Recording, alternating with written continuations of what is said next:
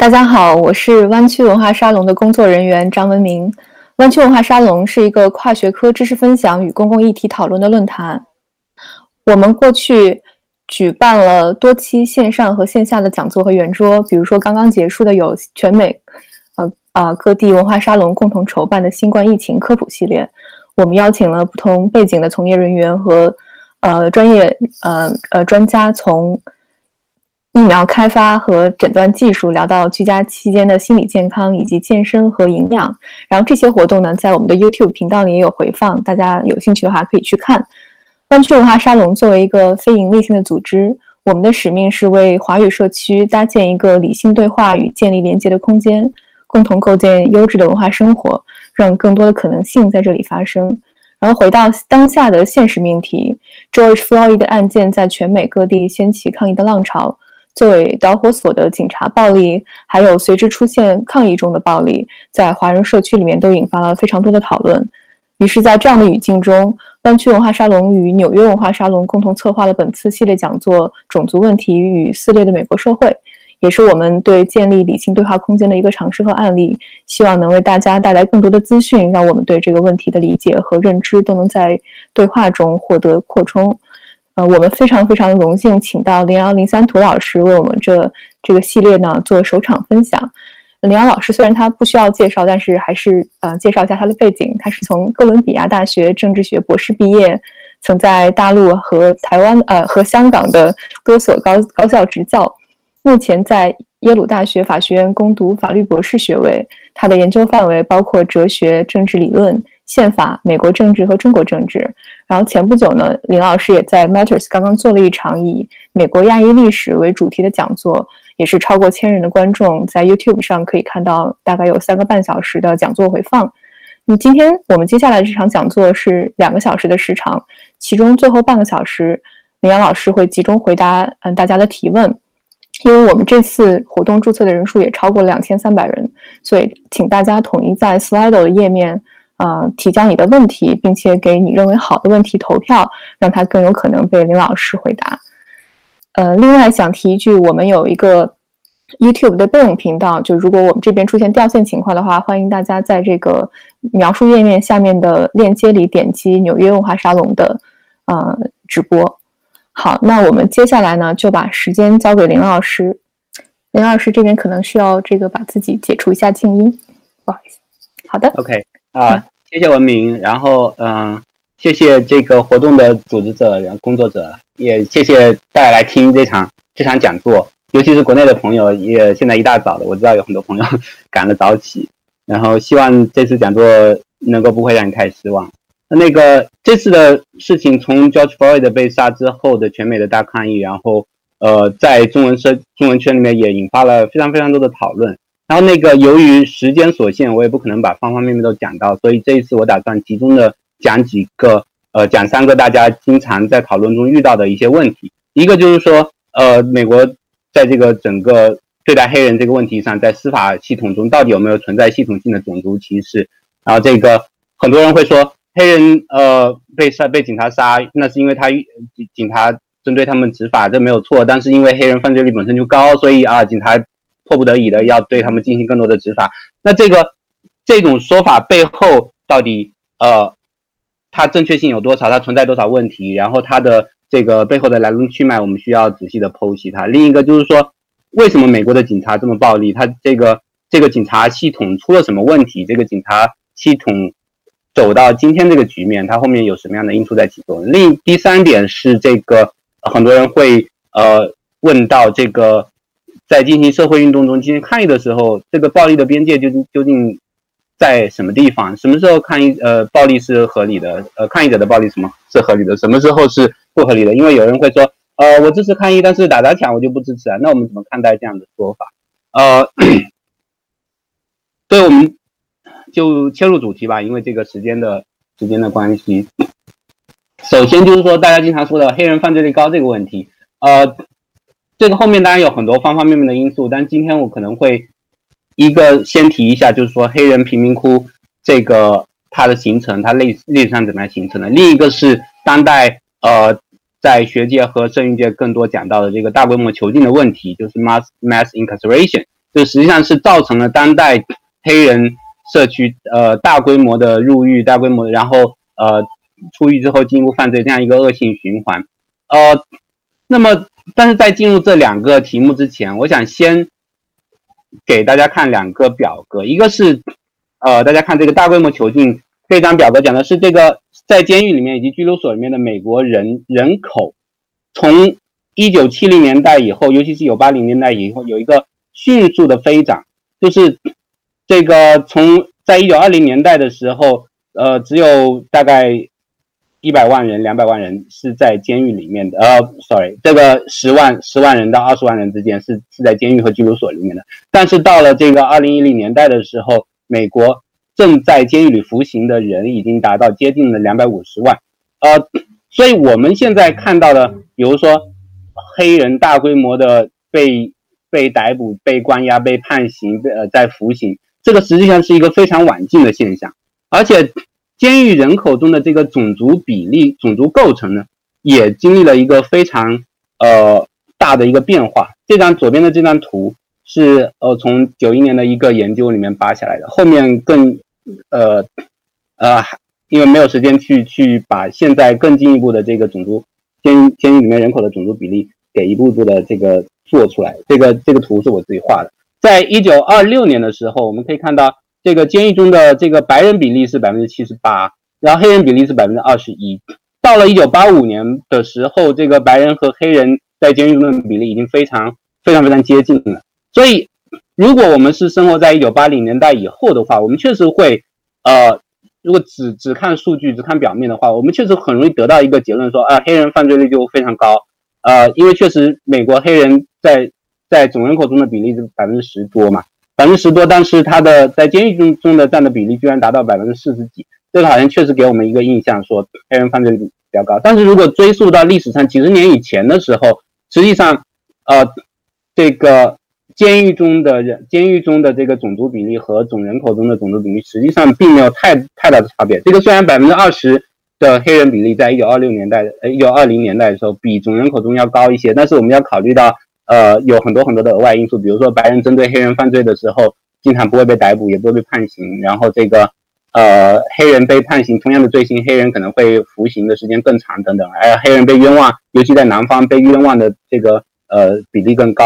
所以。所以总体而言，在一九二零呃一九二零一九三零年代的时候，这个虽然说在在南方呃会就是奴呃原来的奴隶主们，他们会在在这个奴隶呃奴隶制被摧毁之之后进入种族隔离以后，呃会流传一些口头的神话，说这个黑人的犯罪率高，黑人都是天生的犯罪分子。但是其实如果我们生活在那个年代看数据的话，是不会支持这个结论。但是为什么到现在就会变成？呃，变成现在这种情况呢？所以，所以这就给我们一个，呃，当当有人说，哎，黑人犯罪率就是高，那可能天他们天生素质就是差，或者他们天生文化就是呃推崇犯罪或者怎么样的。当我们听到说，呃，天生黑人天生如何如何的时候，我们就要心里面就要警惕一下。如果是天生的话，为什么几十年前情况不是这个样子，对吧？然后这个，呃。那回到这个这个问题上说，怎么解释过去几十年黑人的这个被逮捕率、入狱率，然后这个犯罪率节节高攀呢？呃，最根本的原因，现在大家呃，就像我刚才说，在最根本的原因是这个七十年代以后所谓的 mass incarceration，这大规模囚禁。但在这个之前，我想先讲一下，就是说黑人贫民区这个 ghetto，呃，是怎么被被这个美国的司法之外的整个的社会。呃，政治法律体系给一步一步构建出来的，然后变成了现在所谓的 hyper ghetto。hyper ghetto 就是就是呃，又是黑人聚居的地方，而且又极度贫困，而且这个失业率极其高，这样一个一个就是阶级阶级矛盾和种族矛盾都集中在一起的这样一个这样这样一个社区叫做 hyper ghetto。然后 在历史上其实同样也并不是如此的。这呃，我知道最近一段时间在。在中文网络上流传呃这样一篇文章，就讲这个一九二年的这个 Tulsa 呃俄克拉俄克拉马呃俄克拉荷马州 Tulsa 大屠杀这个事情，所以可能不少朋友听众朋友都对这个有一点熟悉了呃，但是还提一下，就是说在在这个呃这个十九世纪中期打完内战奴隶制结束之后，呃南方的这些原来的奴隶主们白人资产主义者们是不甘失败的，所以他们又。重新呃想想方设法又又搞了 Jim Crow，然后这个种族隔离等等等等。但是即便在这种情况下，呃，南方的黑人们以及在中部的、西部的、呃北方的黑人们，还是想方设法的，就是勤勤恳恳的开始聚敛财富，然后呃做生意发家致富。这个 Tulsa 这个这个市呢，当时就是被人称为黑人的金呃金融街，黑人的华尔街，因为它是呃当时在在这个黑人聚居聚居的城市里面最为富裕的一个城市。然后呃，但是在一九二一年的时候，因为这个是一九二一年是美国所谓的第二波三 K 党运动兴起的这样一个高呃高潮时间，就是一九一六年这个有一部电影叫做 The Birth 呃 Birth of a Nation。就是一个推崇三 K 党的这样一个一个呃历史修正主义的一个电影出台呃出来之后，这个导致了三 K 党运动的重新复兴，然后这个 白人针对黑人的所谓 lynching 就是私刑，呃用火烧死，然后吊在树上吊死，然后这个呃剥皮啊，然后这样一系列的私刑活动开始重新猖獗起来。到了一九二一年的时候，这个呃俄克拉荷马州以及南方其他州的这些白人因为不满。呃，黑人居然能够勤勤恳恳的致富，所以就对这个呃找了一些呃莫须有的由头，对 Tulsa 这个这个市进行了屠杀和这个呃烧杀抢掠，就是甚至出动了飞机呃来轰炸这个城市，要把这个富裕的黑人区完全夷为平地。嗯，死死亡人数现在都没有确定，已经呃就是说能够确定死的有三十六个人，但是呃这个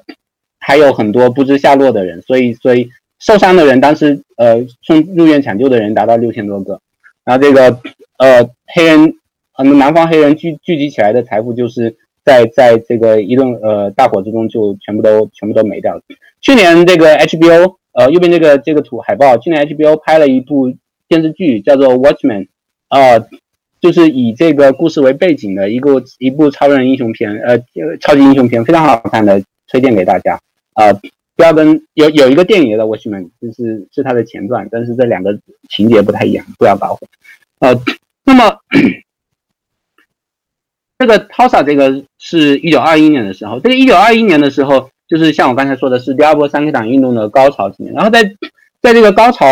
呃，这个时间呢，就有很多南方的黑人因为担心被私刑处死，然后担心被这种烧杀被白人烧杀抢掠，所以就举家劫口的迁往逃往北方。刚好那个北方当时也在经历这个大规模的工业化发展，所以非常缺劳动力，所以很多呃很多这个南方黑人就就逃到了呃纽约的哈勒姆，然后这个到了芝加哥，到了底特律这些北方的大城市定居下来。那在在这个所谓的 Great Migration，就是美国的大迁大迁徙，在呃这一波美国内部的移民潮这个过程中，北方的那些呃。种族主义者也开始对对黑人的到来非常的不满，呃，所以正好在这个时候呢，是呃这个美国美国人从德国从十九世纪末的德国学到了一个一种城市规划的手段，叫做 zoning，zoning 就是对城市进行进行分区，然后每个区这这个区域定为商业区，然后只能用来盖呃店铺，那个区定定为这个住宅区，只能用用来盖盖住房别墅，然后这个区是工业区等等等等。呃，最早在一一九一零年代，呃，被纽约引入的时候，这个 zoning 是用来控制那个呃国外移民潮的，就是因为在二十世纪初期的时候，有很多意大利移民、波兰移民，然后尤其是犹太移民到到纽约来定居，然后这个纽约的本土主义者就呃不想让他们定住到这个其他其他美国所谓的本土种族的这个。呃，社区里面，所以就是制定了这个一些 running 的法则，呃，在 running 的这个呃市政市政条法条，然后把他们限制在某些特定的地方。然后这个 running，在一九二零年代的时候，这个很多纽约的很多呃美国的很多城市都开始采用这种 running 的做法。那么想要把这个低收入阶层，然后少数族裔排除在所谓的中产社区之外，那么他们最常采用的一种方式。就是叫做 exclusionary zoning，那这个在一九二六年的这个 Euclid 这个案子里面被最高法院判为合合法，呃，判为合宪。因为实际上这个呃 exclusion exclusionary zoning 怎么回事呢？就是说在呃划分住宅区的时候，把住宅区再划分为几个等级，有的住宅区它要求说呃房子和房子之间要间隔多少多少米，然后房子必须要有后院，这个房子高度不能超过多少米，不能超过多少层，一般来说不能超过三层，然后这个呃房子里面的这个人口密度不能超过多大，比如说你一个房子里面只能住多少户人，诸如此类的，这样的话就导致呃这个房价抬高，然后这个低收入阶层不能入住，然后这个呃当时遭到很多呃。这个少数少数族裔的挑战，因为从从南方迁徙过来的这些黑人，呃，刚刚到北方打拼的时候肯定是没有钱的嘛。然后还有从刚从国内来的那些呃从国外来的移民，呃也是比较呃中下阶层的。然后他们就被排斥在那些比较环境比较优越的社区之外。然后呃，但是在最高法院同意了这个 exclusionary zoning 的做法之后，这些呃北方的城市。因为南方南方是当时是已经有种族隔离了嘛，所以黑人跟白人是不会混在一起的。但是北方的城市也开始迅速的通过这种 zoning 的做法，来把来把黑人排斥在这个这个呃交通比较便捷，然后有更多公共设施的这一些城市区域之外，嗯，所以就开始在北方也形成了大规模的黑人聚集区以及其他少数族裔的聚集区，呃，但是在这个时候，在这个时候呢，这个。呃，黑人区还不是还不会被等同于这个贫困区，因为实际上从从北方呃从南方迁徙过来的这些黑人，呃，他们整体性的被排除在通过张宁的法则整体性的被排除在这个这个白人社区之之后呢，他们呃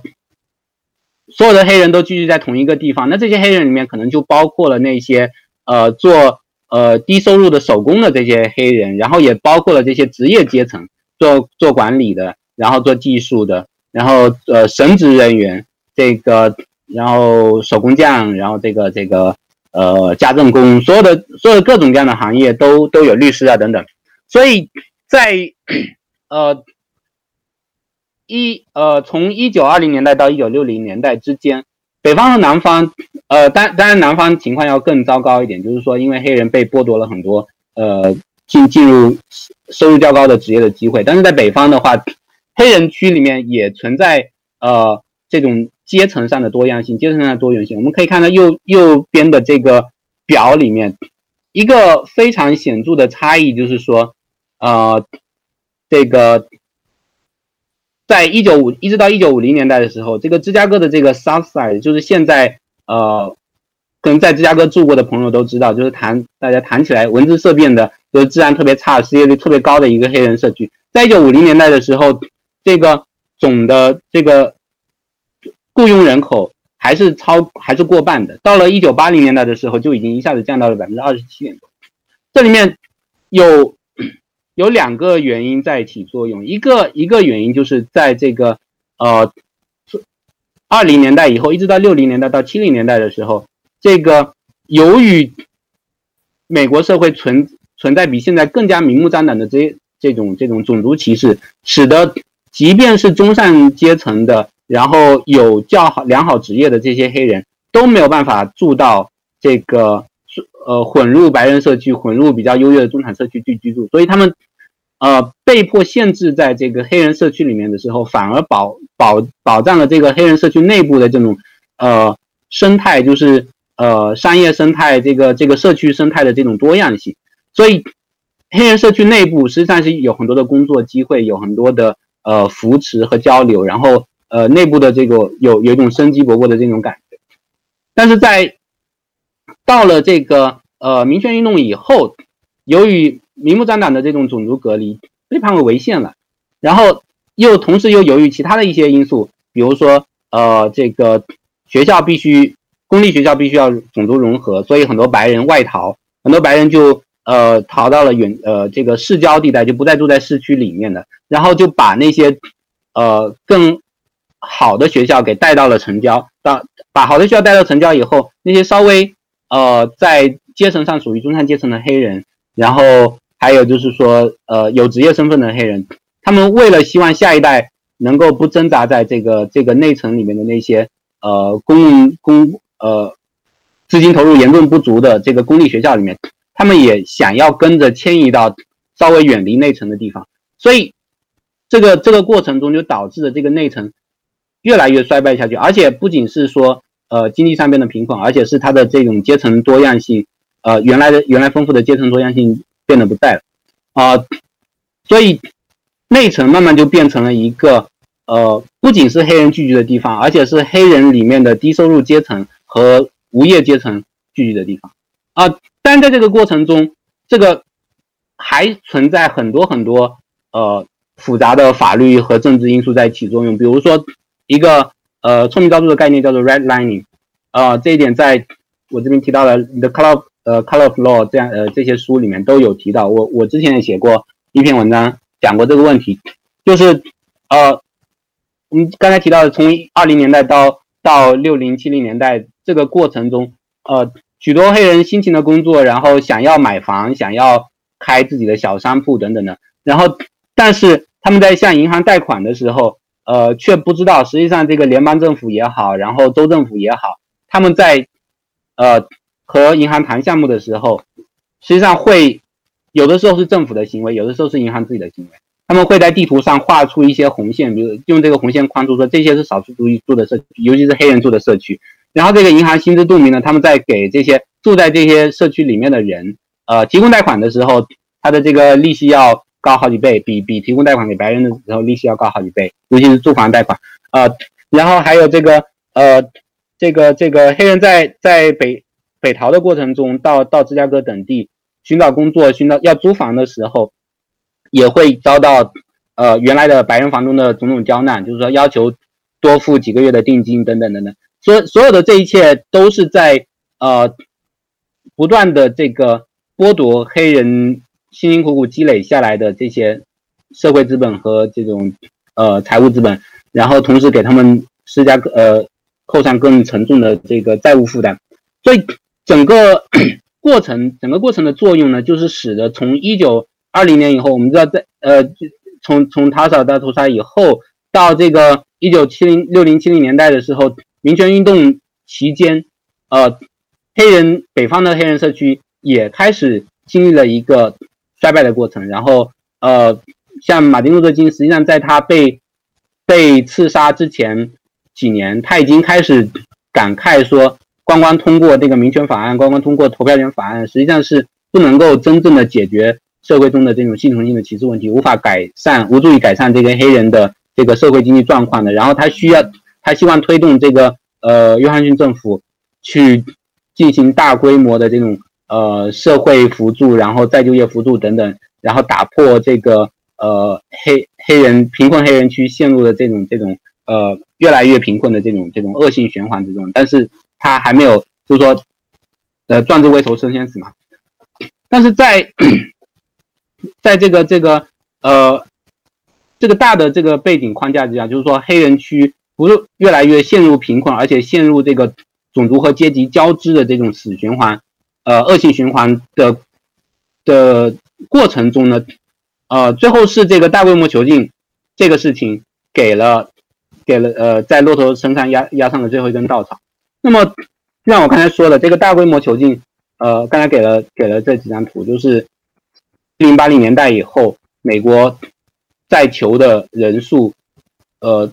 有一个暴增，然后呃，在在囚犯里面的这个这个。种族比例也发生了巨大的变化。到了今天，这个美国以这个占全世界百分之五的人口，呃，居然他的囚犯，他的他的在监狱里面的人口数量呢，达到了世界的百分之二十五。就是说，全世界百分之二十五的犯人都都是在美国。那么，呃，那个 Netflix 上面前两年有一部呃纪录片叫做《The Thirteen》，就是呃第十三修正案，呃。是关于这个大规模囚禁的，讲的讲的挺好的，大家如果有空的话可以去看一下。然后和这个和这个纪录片里面有比较重复的，这这个我强烈推荐的。然后跟纪录片里面稍微有重复的，可能我这边我接下来就讲的稍微略一点。然后这个纪录片里面没有提到的一些问题，我就补充的稍微详细一点。嗯，那个刚才提到了这个呃，白人针对黑人的犯罪。呃，相对来说较少受到追究，然后黑人，而黑人经经常被冤枉。这里举了一，先举一个例子，就是比如说，这个一九四四年的时候，在南卡罗来纳州，这个 George Stinney，他十四岁的时候被判处了死刑，美国历史上年龄最小的死刑犯。为什么呢？因为他被指控说奸杀了两个白人白人少女，然后呃，到二零一四年的时候才有 DNA，然后有其他的一系列呃证据把他平反了，发现是一个一个白人白人阻拦。那但是平反的时候过不久，那个白人就就在病榻上死去了，所以最后也没有去追究他。那这个呃，接下来我后面会讲讲到这个案子里面，实际上除了除了这种明目张胆的种族呃种族歧视外，实际上涉及到当当时二十世纪上半叶整个美国警察体系里面的一些一些很严重的问题，比如说呃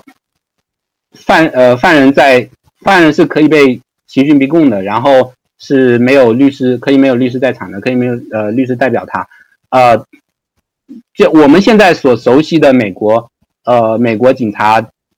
什么。比如说米米兰达警告说那个呃你有权保持沉默，然后这个但是你说的一切都会成为呈堂证供，这个是一九六零年代在高院推动之下的产物，但是后来引起了很大的反弹，这个我后面会再提到。那么至少呃大规模囚禁这个事情，我们可以看这个右右边这个图，呃一九对比一九六零年代和二零一零年代的时候，就发现这个黑人男性入狱的这个比例。非常非常呃提高的非常非常多。现在有一个，尤其是黑人男性里面，黑人里面这个呃没有高中没有毕业的这个这个这这些这部分人口，他们入狱的比例达到了百分之三十五。在在二零二零零八年的时候，呃有有统计认为，现在呃在黑人呃就是目前还活着的黑人里面。这一辈子，这一辈子中，呃，进入呃至少进入一次监狱的这个这个概率会达到百分之三十三，所以，就我们可以看到，我们可以可以看出这个问题的严重严重到了什么程度？是如果说如果说黑人呃，当你说黑人犯罪率高，然后那个呃这个黑人呃黑人社区治安混乱的时候，想一想，有有三分之一的黑人青男青年。他在在这个一辈子里面可能会被扔到监狱里面一次，然后跟那些犯人打交道，在监狱里面，呃，然后出来以后，因为他有过入狱的记录，所以他找不到好的工作，然后只能流落街头。这时候被被黑帮接收，帮他们打下手去卖一些毒品，然后又被抓入入狱。你可以想象说，这个呃，这是一个非常危险的恶性循环。那这个恶性循环的一个一个很重要的根源是什么呢？就是说七十年代开始的这个六十年代末开始的毒品战争。呃，war on drug，然后这个后面有一个背景，就是说，一九六八年，呃，一九一九六零年代民权运动到高潮的时候，它同时也引起了非常强烈的这个来自于保守派的反弹，就是呃呃，尤其是白人白人保守派的反弹。所以，一九六八年的时候，尼克松实尼克松实际上是靠着这股反弹，然后打出这个 law and order，就法律与秩序这个牌子，呃，这个这个口号来来当选总统。那当选总统之后，实际上，呃，就他就必须要做很多，呃，就是当时采取的一个策略叫南方策略。南方策略就是说，我要去投这，呃，投南方黑，呃，白人所好，南方白人这些原本是支持种族隔离的，对对民权运动非常不满的这些白人，然后他们认为民权运动没有代表到他们，民权运动居然把这些黑鬼都给放出来了，所以我们这时候，呃，一定要对他们做什么，要不然的话，他们就就呃。跟我们平起平坐了那还得了，所以正好在这个时候，呃，海呃可卡因、海洛因、大麻这些这些毒品开始呃大麻，当然大麻现在大家不再不再认为它是毒品了，在在当时也也是被认为毒品。然后这一些毒品被呃大规模进入美国美国这个呃市场，然后与此同时，美国的这个犯罪率又开始有一个飙升，呃，所以所以尼克松呃。以及后来的里根呢，就就开始借着这个呃毒品战争的名号，开始实施一系列的严刑峻法。那么从 一九我们可以看到一九七七零年的时候，这个美国成人呃因为持有毒品或者因为吸毒或者种种原因而被被逮捕的这个数量只有二十多万呃三三十多万，到了到了二零呃零零年的时候就已经达到了一百多万。那么，呃，这个在这个过程中，当然也是黑人会被逮捕的更呃多很多。在在在这个毒品战争过程中，呃出出台了一系列的法案，呃其中很比比如说一九八六年的这个呃有有一个有一个刑法改革法案呢，它规定了一个强制最低刑期，强制最低刑期说的是说呃只要你持有毒品，呃持有到到几克以上或者一定数量以上，你就会被就会被判刑。然后对呃可卡因、大麻、然后海洛因等等都规定了强制最低刑期。呃，在在一九七零年代是在和那之前的时候，毒品实际上主要的是在美国是被视为一个公共卫生问题来对待，就是说呃如果你吸毒的话，这是一个公共卫生危机，就是我们要建建造更多的这个呃应该叫什么呢？吸毒康复康复中心。然后把把这些人给收治起来，然后把他们的这个让他们的情况得以改善以后，再再送回家。那么到了尼呃七零年代以后呢，尼克松到后来的里根把这个事情作为把这个视为一个刑事问题。刑事问题的话，就需要需要严刑峻法，也就是说，呃，所吸毒的、持有毒品的、然后贩卖毒品的人全部都抓起来。那么抓起来以后，但是。呃，但是许多法官还把仍然把这个毒品问题视为一个公共卫生问题，所以经常会说，呃，这个人确实他可能吸了一点大麻，但是他平他也没有做什么坏事情啊，所以我们就对他训斥一下，呃，给他一点 probation，或者是强制进行一些社区服务，强制进行戒毒，然后把他放了吧。所以这个就引起了呃这些共和党议员们的不满，所以到了就开始规定这个强制最低刑期，就是说啊，如果比如说，一个人如果持有这个块状的可卡因超过五克的话，那么，呃，他至少要服刑五年，呃，法官不能够替他减刑。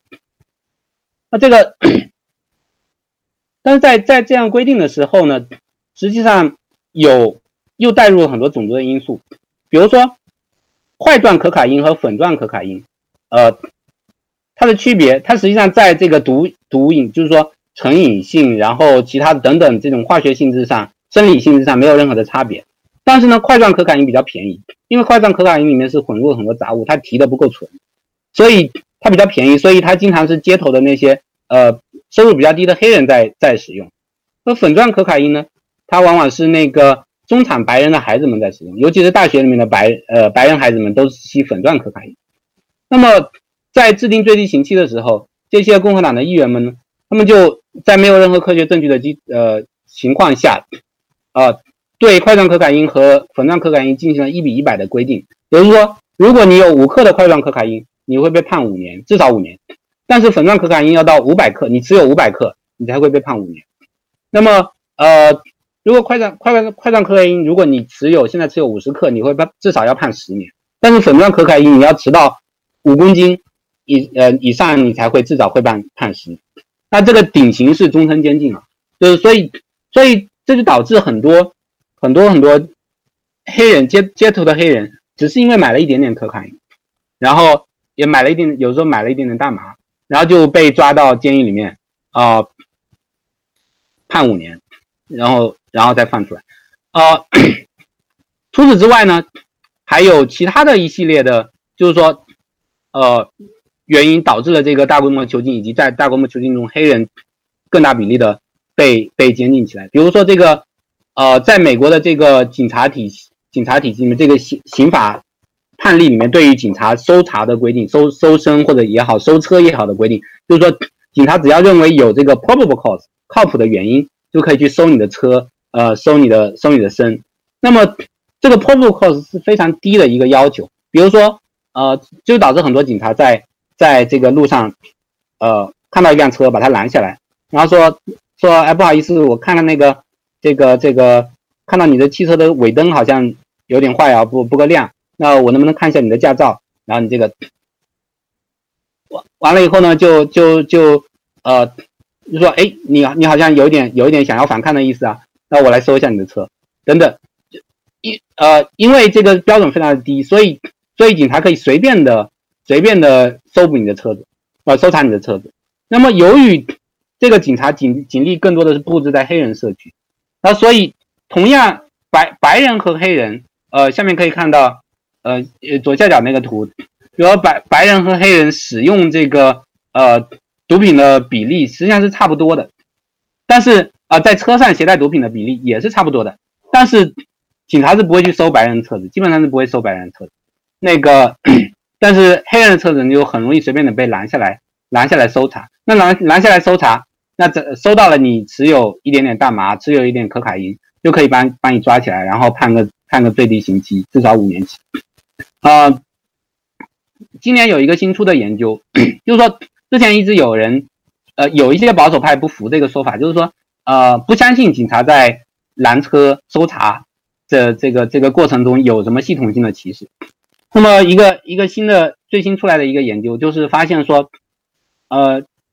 警察在天黑以后，这个拦下黑人开呃黑人司机和白人司机的，呃，在在天亮的时候呢。拦下黑人司机的呃概率要比拦下白人司机的概率高出非常非常多，但是到了天黑以后，拦下黑人司机的概率就要降下来非常多，然后比较接近于拦下白人司机的概率。为什么呢？因为天黑的时候你看不清那个司机是黑人还是白人，所以所以你就这个这个呃歧视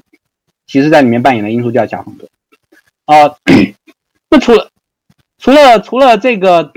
这两点强制最最低刑期以及这个非常。低的这个门槛让警察去搜搜身和搜车之外，还有一系列的呃其他的一些呃司法中的因素，比如说因为这个有强强制最低刑期，因为这个大规模大规模搜查毒品，呃导致七十年代之后呢，不仅仅是这个入入狱的人数比例呃入狱人数大规模上涨，而且在法庭面前等待审查的这个这个人数也开始大规模上涨，因为你要呃。真正审了之后才能判刑嘛，所以呢，法法院面前就开始排起了长队。那么排起长队呢，就是呃，很多很多人就就在在这个审判之前就必须要先关在拘留所里面。关在拘留所里面，实际上拘留所的条件往往是跟监狱里面一样恶劣。虽然它它没有像监狱那样重重的铁门锁在里头，然后防止你逃走，但是监狱呃拘留所里面是。呃，因为人太多了，所以非常的拥挤，然后卫生条件也好，呃，这个整个这个呃等等其他一系列的条件，而且也被警察呼来喝去的，然后被被同样关在拘留所里面其他人欺负啊等等，所以在拘留所里面条件实际上是非常非常恶劣的。那么在七十年代的时候，就有人挑战，就有一些一些被关进拘留所然后等了很久的人挑战说，呃，我还没有被。呃，这个未未被定未被审判之前都是无罪的嘛？你应该这个这个 presumption of innocence，所以那凭什么把我关在拘留所里面关这么这么这么久呢？那个，所以七四年的时候有一个案子，德克萨斯州的一个案子，有一个有一个人他呃被控诉了一个死刑罪，呃，这个在但是在拘留所里面关了五年都没有审，所以他就平白在白白在拘留所里面关了五年。这个案子最后打到最高法院，因为这个犯人不被告不服，被告说被告说我等于说我被未审先判关了五年，但是最高法院说啊 OK 啦 OK 啦，这个我这个也并不算并不算什么大的问题，就是到呃这个虽然虽然你确实是平白无故被关了，但是假如说只要最后证明你呃证明你有罪，然后你你把这个之前被关的这些这些时间给折算到里面去不就行了嘛？呃，一直要到九四年的时候，九九三年的时候。最高法院才在另外一个案子里面，呃，有当时有一个另外一个犯人被关了八年，一直在拘留所里面关了八年，呃，都没有得到审理。这个这个最高法院这个时候也换了人了，然后说这个啊，关了八年好像确实是太久。所以到现在到现在为止呢，拘留所里面普遍的还呃，一般来说，呃，很多罪犯是往往会被关到这个一年半或者两年左右。呃，还才终于得到上庭的机会，然后 这个就导致，由于这个案件案件的这个数量的急增，很多很多犯人没有没有办法得到及时审判、及时出庭的这个机会，就给了这个所谓的变数交易一个一个一个兴起的空间。这个变数交易就是呃这个 plea bargain 这个事情，就是说呃公诉人去跟跟跟这个这个呃这个这些。嫌疑人说：“啊，这个，那我现在把你抓来了。那个，我我我们知道你持有毒品，对吧？那个，呃，你要是上庭的话，会有一些最会有这个最低刑期。那么我们现在还怀疑你有其他的犯了其他的罪，比如说你你是不是抢劫啦？你盗窃了？你杀人啦？啊，你可能会抵赖啊，你可能你可能不承认。但是你要知道，我们我们这个这个法院这边排队要排很久啊，所以你这个呃，反正现在关的也是要要关，不知道要关多少个月多少多少年啊。如果上庭的话，呃，你很有可能是会输的。那个。万一你输了的话，我们就要要求最高刑期，呃，但是，而且我们还还可以把你这个持有毒品的这个最低刑给加上去。但是如果你现在乖乖的认罪的话，我们就可以达成一个交易啊，关个两三年就把你放出来。你要不要认罪？很多很多这个呃嫌疑人，很多被逮捕者，尤其是这些呃贫困的黑人，他们缺乏缺乏法律知识，然后这个呃。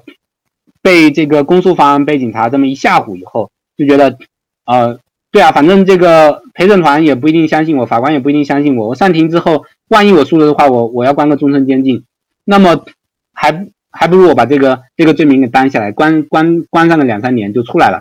所以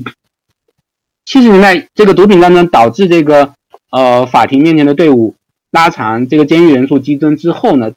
很快的这个变数交易就占到了所有刑事。刑事案件的这个百分之九十五以上，就是我们在我们在这个美国的电影电视里面经常看到庭审的画面，然后陪审团，比如说那个十二怒汉啊，陪审陪审团在房间里面吵得不可开交，说说哎这个人没有确凿的证据，beyond reasonable doubt，我们我们就不能认为他有罪等等等等等等。但是实际上从七十年代以后，刑事案件里面有陪审团出场的，呃场景已经非常非常少了，就是只占到百分之五左右的案件，百分之九十五的案件都是在。debugging 这个阶段就已经完成了，就是公诉人恐吓一下这个这个被告，然后尤其是针对这些贫困的黑人被告，然后然后法官在啊法官盖个章，法官 approve 一下，说你们你们已经呃达达成了这个抛呃变数交易，所以我就不干预你们了。然后这样的话，公诉人省下了很多时间，他可以拿这个去呃请功，对吧？我又破了这样一个案件，我又成功把人定罪了。然后被告他们。他们没有钱，他们这个政府给他们安排的这些公派的律师，呃，因为有，因为在这个这个辩护中拿不到什么钱，所以他们也想早想要早早把这个案件给了结，所以他们也也催着这些被告说，哎，你就答应了这个公诉人提出的条件吧，我我我我个人相信你是清白的，但是啊，但是但是谁会相其他其他人不会相信你啊，陪审团不会相信你，法官不会相信你，所以所以还不如现在早早的认罪，随便随便领一个清醒就好了，啊，所以。这也就导致了，这个在在这个这个呃刑事案件中被冤枉的这个黑人比例又有一个飞速的增长。嗯，除了除了这一点以外，到了九十年代的时候，还出台了这个当呃克林顿政府克林顿呃克林顿上台以后，由于受到这个共和党人改共和党人的压力，那个呃又又出台了一系列。进一步强化所谓 law and order 的这些法律，比如说三证出局法，就是说你如果三次被判了这个呃，你你这个被判刑第三次的时候，就就就要呃严加严加处罚，比如说直接把你提到终身监禁。然后这个还有这个强制服刑时间，就以前在九四年以前，美国的 世界上其他国家也是一样的，就是说犯人在服刑期间表现良好，然后表现出了忏悔的意思，然后这个。呃，而且对社会不再构成危害的话，啊，法官和监狱就会批准说让你提前提前假释，或者是提前提前出狱，啊，但是在这个呃九四年通过了这个这个初审 sentencing 改革的话，就要求犯人至少要服刑完完成这个刑期的百分之八十五以上的时候，才能够开始给他考虑说提前假释或者提前出狱的这个呃。嗯，这个问题，然后事实上就就导杜绝了，呃，导就导致很多实际上本来在监狱里面希望能够好好表现，也确实表现出忏悔，然后希望出狱以后能够能够好好做人的那些罪犯，呃，放弃了这个希望，就说反正我是不能提前出狱的，不能提前见到我的家人，那么我何必在在监狱里面，呃，和那些监狱里面的那些黑帮什么保持距离啊？我我还不如加加入他们，然后在监狱里面过得更好一点，嗯。那么，对，还有一个就是说，这个保释金的保释金的问题，就是说，因为呃，这个美呃宪法里面虽然规定说保美美国的宪法里面规定这个保释金不能设置太高，但是究竟什么样的保释金是太高呢？就你被警察逮捕了以后，还没有上庭，被关到拘留所的那段时间，是可以可以要求保释的，对吧？然后这个呃，在在世界上其他很多国家，有的国家要么是没有保释金，就是说你警察逮捕了以后登记一下你就回去，除非你是一个重罪犯，就是说你你可能是一个潜在的杀人犯，呃，然后连环杀人犯，然后警察需要把你呃关在监狱里面。那是另外一回事，那绝大多数人是可以直接出狱的。还有一些国家，呃，或者地区，比如说香港，呃，它是有所谓的踢保。这个踢保就是说，警察关你是最多只能关你四十八个小时或者七十二个小时，呃，在这个期间，警察可以让你交保释金，让你提前出去。但是如果说，呃，你这个就没有钱或者坚持不愿意交保释金，那么只要你在拘留所里面待满了两天、三天以后，他就不得不放你，是吧？但是在美国的很多州实际上是没有这个制度的。就是说，如果你没有保释，呃，交不起保释金的话，你就一直要坐监坐下去。啊，在纽约的话，目前在纽约的拘留所里面的，呃，这些这被拘留的人里面，呃，二零一零年的一个数据就是说，百分至少有百分之三十九的人坐在在拘留所里面是因为交不起保释呃保释金，所以一直所以必须一直待在拘留所里面。那这些人就当然绝大多数是这个呃贫困的。呃贫呃贫困黑人社区里面的那些那一些人，然后到了一九八四年的时候，呃，当时里根政府嫌这个保这个还不够，就是因为当时的一个恐慌是，呃，觉得说，呃，既然我们是在打毒品战争，那我们就要针对那些大的毒品贩子，那些毒品贩子可能很有钱哦，那个他们呃卖毒品赚了很多钱，所以所以他们应该是能交得起保释金的，所以我们就进行一个保释金改革。这个保释金改革就是说，呃，就算你能交得起钱，呃，法官也可以决定不让你保释。那么是很多当时很多这个，比如说黑人，呃，不是完全无业的那些黑人，就是稍微中产一点的黑人，呃，家里还是有一点家底的，或者是亲戚朋友凑一凑能把这个保释金，呃，比如在纽约是两千五百块的保释金，这保释金我能凑得齐，我把你把你保出来的，但是。经过这个改革以后，他们也也没有办法，也没有办法被保被保释出去。所以种种这些原因加起来，就是就像我们刚才看到的这些这个图里面一样，就是呃，八零年代以后，这个在监狱和拘留所里面的人数的一个飞涨。那么这背后，呃，像我们现在在讲大规模囚禁的时候，很多时候都是在关注说，呃。尼克松和里根如何利用这个呃毒品战争这个问题作为一个狗哨，呃，来来来来把来把这个来来打压黑人，打压民权运动，然后来买呃投那个后民权运动时代的那些保守派白人所好，呃，这个大体上的叙事是没有错的。那背后还有一些比较复杂的地方，就一个是说，呃，从六零年代开始，我们看右下角这个图，从从六零年代开始，美国的这个犯罪率确实有一个比较大的飞涨，呃，然后到了到了九十年代的时候，又有一个迅速的下跌，呃，所以所以其实，在呃，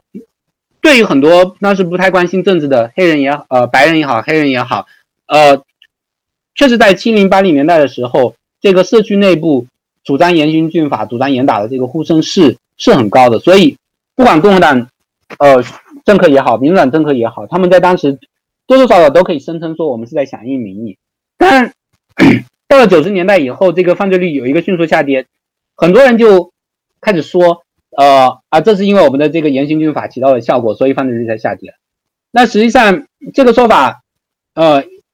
已经被证明是不成立的。为什么呢？因为一个很有意思的现象就是，在美国七六六零年代到九零年代犯罪率飙升的这段时间，全世界的呃，其他发达国家，其他西方西方国发达国家以的犯罪率也有一个大致的这样一个变化，就从六零年代开始开始飙升，然后呃到九零年代开始大幅度下降，呃这个现象到现在为止都没有一个很好的解释，为什么全世界世界上各个发达国家有这么一个同步的呃变化？显然不是完全靠严刑峻法，因为因为这个英国也好，法国也好，瑞士呃瑞典等等这些国家。呃，一个是他们的种族构成跟美国非常的不一样，另一个是他们也没有像美国这样采取这种大规模囚禁的方式，呃，所以光严刑峻法肯定是不能解释这个问题的。有人另外的一些解释，比如说，呃，有人说这个是因为战后有一个婴儿潮，呃，战后那些退伍退伍回来的老兵们，然后就是开始生孩子，然后战后的经济发展了，西方西方发达国家经济发达了，然后就开始呃这个呃很多新新生儿儿的比呃比例一下上去了，上去了以后，到了到他们成年的时候就开始呃就青少年时期，因为这个这个荷尔蒙的原因，然后无所事事，开始开始到在街头做呃犯罪。啊，然后到了七十年代以后，先是美国避孕开始合法化了，然后这个呃其他西方国家，呃不是不不在同一个时候，但是先先后后有有几年的差距，开始避孕合法化了，然后这个呃这个这个人口增长速度又降下来了，所以接下来过了二十年之后，过了十几二十年之后，等这一批小孩长大了，然后这个呃街头犯罪也随之降下来，这是一种说法。那这个说法也有很多人争争议。还有一种说法是说，这个九十年代这个信用卡普及了，大家不带现金上街了，所以抢劫的事情也就少了啊。还有一个说法就是说，呃，六十年代，呃，在在美国这个还有世界上其他一些国家，贫困社区的犯罪率飙升的一个一个原因，是因为呃五六年五六十年代的时候，这个随着呃这个城市化城市化间不断的呃。还有战后的婴儿潮，就是说这这些国家都在建建造新的房屋，然后这时候因房屋的涂料，呃，都是含铅的涂料，然后这个到了七十年代以后，八十年代、九十年代以后才开始有人重视起这个问题。七十年代七四年的时候，美国通过了一个安全饮用水呃规定，就是对这个呃自来水管进行一个防铅的处理。然后到九十年代以后，九二年的时候又出出台了一个这个呃。含铅涂料就房屋的含铅涂料重新再处理的一个法案等等等等，所以到了呃，然后铅呃这个住在住呃饮用这个含铅量比较高的自来水，或者是住在这个有含铅涂料的这个房屋里面，对小孩的这个大脑发育是是呃有非常强非常强大的负面作用的。然后这些小孩长大了以后，他的那个学习能力下降，然后这个呃认知有认知障碍，然后。更更有犯罪冲动等等等等，这这也是一种解释。当然，所有的刚才提到的所有这些解释都是都都不够完美，然后都有很多争议啊。但是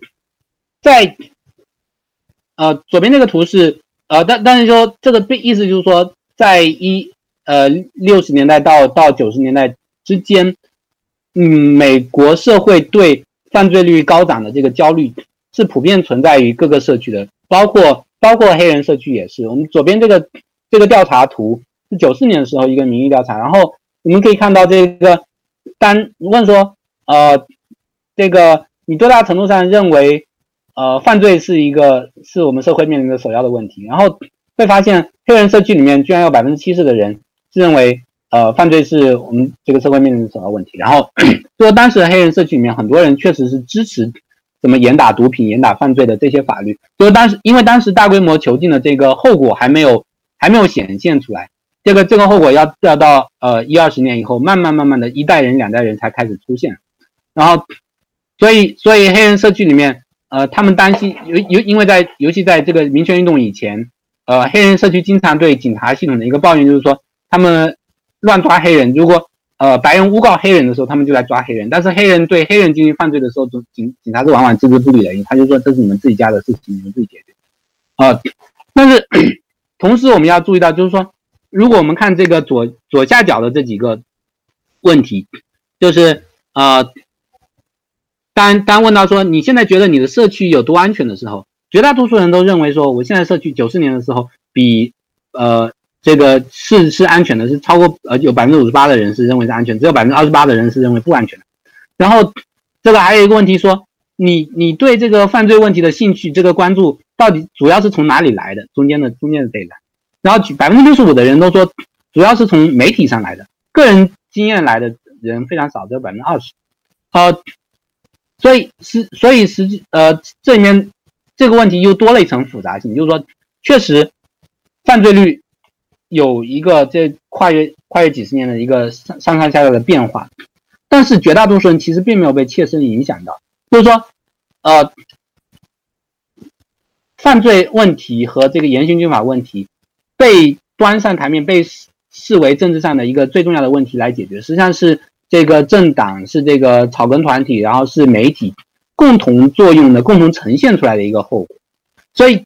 然后媒体在在呈现这个问题的过程中，当然是有一个非常非常种呃潜意识中的一种一种种族化的呈现，就是说更多的把把这个呃犯罪问题呈现为一个黑人贫困黑人社区的问题，然后忽略到白人社区的犯罪，或者是过高呃过分的呈现。呃，就是比比现实中更更更过分的，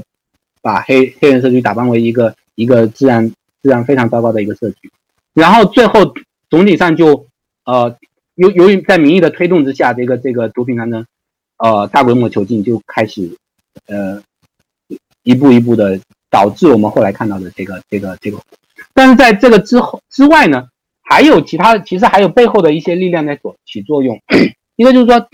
呃，大规模新建，呃，大规模囚禁就要就是要导致这个监狱要建的越来越多。那么本来国家修建监狱，然后要维持犯人的生活啊等等，啊，是一个是要耗费很多财政的这样一个事情。然后，呃，州政府、联邦政府在大规模修建监狱的时候，它实际上是同时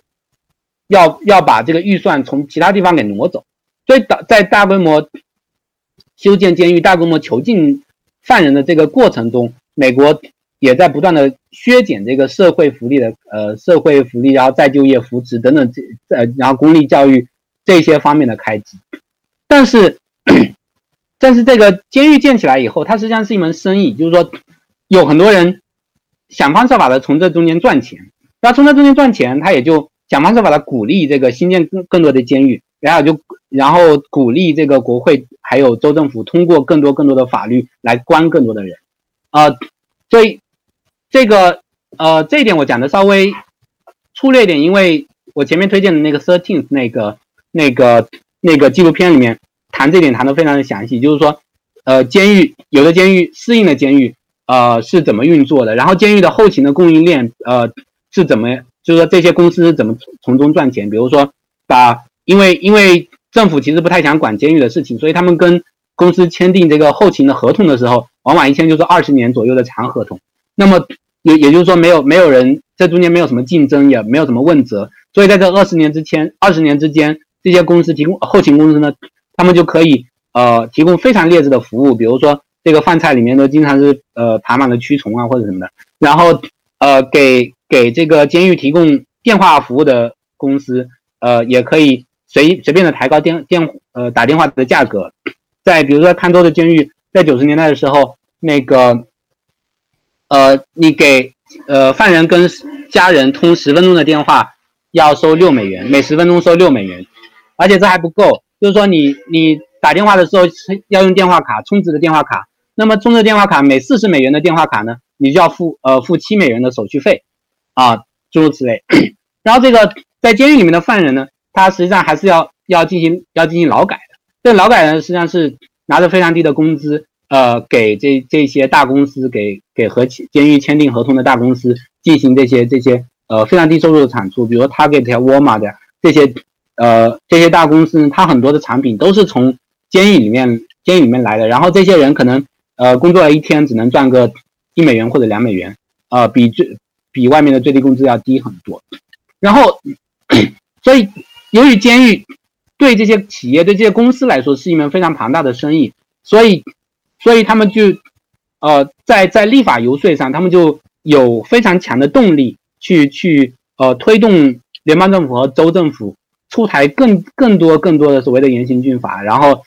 使得更多人被关到监狱里面。那这里面起到非常大作用的一个机构叫做 American Legislative Exchange Council，然后是很多大企业。的一个联合联合的组织，然后这些联合组织它主要是游说那个共和党议员，呃，国会里面的或者是州议会里面的共和党议员，然后 让他们呃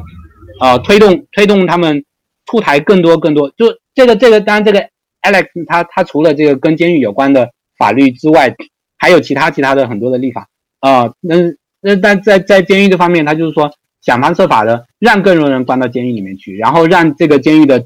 呃。减少呃，就更多的减少对监狱的监管，然后使得这个企业可以哄抬这个监狱后勤的价格等等。然后到了过去几年间，呃，大规模囚禁这个问题开始受到公众的广泛关注以后，这个 Alex 呢，他就开始想出了，就是说这时候适应了监狱啊，然后监狱的后勤的这个恶劣啊，等等等等，受到很多人批判以后，Al 呃 Alex 里面的那些成员，那些大企业就想出了一些新的方方法，然后他们就就开始呼吁说啊，以前这个确实把把把人们这个因为强制最低刑期关在监狱里面，呃，一关就关关几年几十年，然后呃服完百分之八十五的刑就才能保释，这个太不人道了。我们现在要改一改，说我们呃制定一些新的法律吧，就是说让这些犯人可以早一点呃这个保释出去，呃这个这个什么保外就医，对吧？然后这个但是。但是这个 Alex 就不呃起草的这个法呃立法草案呢，就包括了一些条款，就是说呃保外就医的时候必须要带一些一些电子监视设备，比如说呃这个 GPS 的脚铐，这个 GPS 的手链，然后呃等等等等，还有其他的一些监视器。那么这些呃所以所以你如果保外就医的话，你就只能待在自己家里面，或者是这个。离自己的房子超不能不能走远过多少十米，或者是过了过了这个十米之外只能待十分钟，诸如此类，或超过了这个时间，超过了这个距离，这个 GPS 脚脚链就会就会响起来，然后这个警察就会飞奔到现场，把你重新抓回抓回监狱里面，而且会增加你的刑期。那么 这些法律呢，它实际上就呃是那些卖 GPS 脚脚脚铐的、卖 GPS 手链的那些那些商家提出的。对吧？所以，啊，这这个以往把人关到监狱里面变成是一门生意，现在把人放出来保释出来也是一门生意。呃，那么除了这个金钱的推动以外，还有一个很重要的原因就是说，为什么在过去几十年共和党特别热衷于推动呃大规模囚禁，推动呃这个监狱的新建，然后犯人的关押，除了是赢呃就是说后民权时代以后响应那个南方以前。呃，缅怀种族隔离的那些白人所投他们所好之外，还有政治上非常非常直接的这个效果，就是说，呃，一个是监狱的新建，绝大多数监狱都是新建在这个农村地区，在在地广人稀的地区，因为城市里面已经很拥挤了，不好建监狱。那么，在民权运动以后，农村地区是共和党的基本盘。基本盘，然后这个这些农村地区，呃，如果我们考察全美的这个这个监狱的选址的话，会发现百分之九十八的监狱都新建在那些共和党占绝对优势的，然后居居民基本上都是白人的那些郡。然后左边那个图是呃前几年的一个一个报道，就是说呃有全美至少有二十一个郡，他们这些郡里面的人口有百分之二十一是。从呃是那些监狱里面的人口，然后为什么这些呃这些郡要抢着抢着修监狱呢？是因为美国在选区从划分的过程中呢，就说宪法规定呢，选选区的划划分看的是你这个呃这个区里面目前的所在的人口，它既不是看目前所在的公民，也不是目前呃目前有居住权或者住了多少年。然后呃嗯，或者是也不是看选民的人口，他看的是这个公民的人口，呃，却却看的是这个所现在所在的居民的人口，然后这个居民人口是包括监狱的呃监狱里面的人口，所以如果把监狱建到了那些郡以后呢，那么这些郡它在选区重划的时候，它就占了很多优势。就本来如果把把这些监狱的人口刨掉以后，可能这些。这些郡这几个要要几个郡合并起来才能算一个选区，才能在州里面或者是在国会众议院选举的时候算一个选区。那现在我我一个郡呃就可以多拿到多拿到几个席位。那同时因为这些大城市民主党所在的地地盘，比如说呃 L A 啊、Oakland 啊、呃三藩啊这些地方，呃往往是少数族裔，尤其黑人呃人口比较高的地方。然后这些人被。如果把他们的居住地算到了呃那监狱所在的郡的话，这些地方的人口又降下来了。所以一来一去呢，这个选区选区划分上就对共和党非常有利。比如说在呃科罗拉多图上图上科罗拉多州那个中间那个地方 Crowley 那个那个 county，呃，因为左边的左边那个数字是二零零零年的那个人口普查的数字嘛，所以我呃右边加了一点这个二零一零年的这个这个数字，二零二零年的还没有出来。二零一零年 c o l l y 这个 county 呢，呃，它是一个很小的一个一个郡，它总人口只有五千八百人，本地如果你刨掉这个监狱里面人口的话，本地人口只有三千三千一百人，然后囚犯囚犯的人口是占了两千六百人，所以这个 本地。本地居民实际上只是占了这个总人口一半出头，但是呢，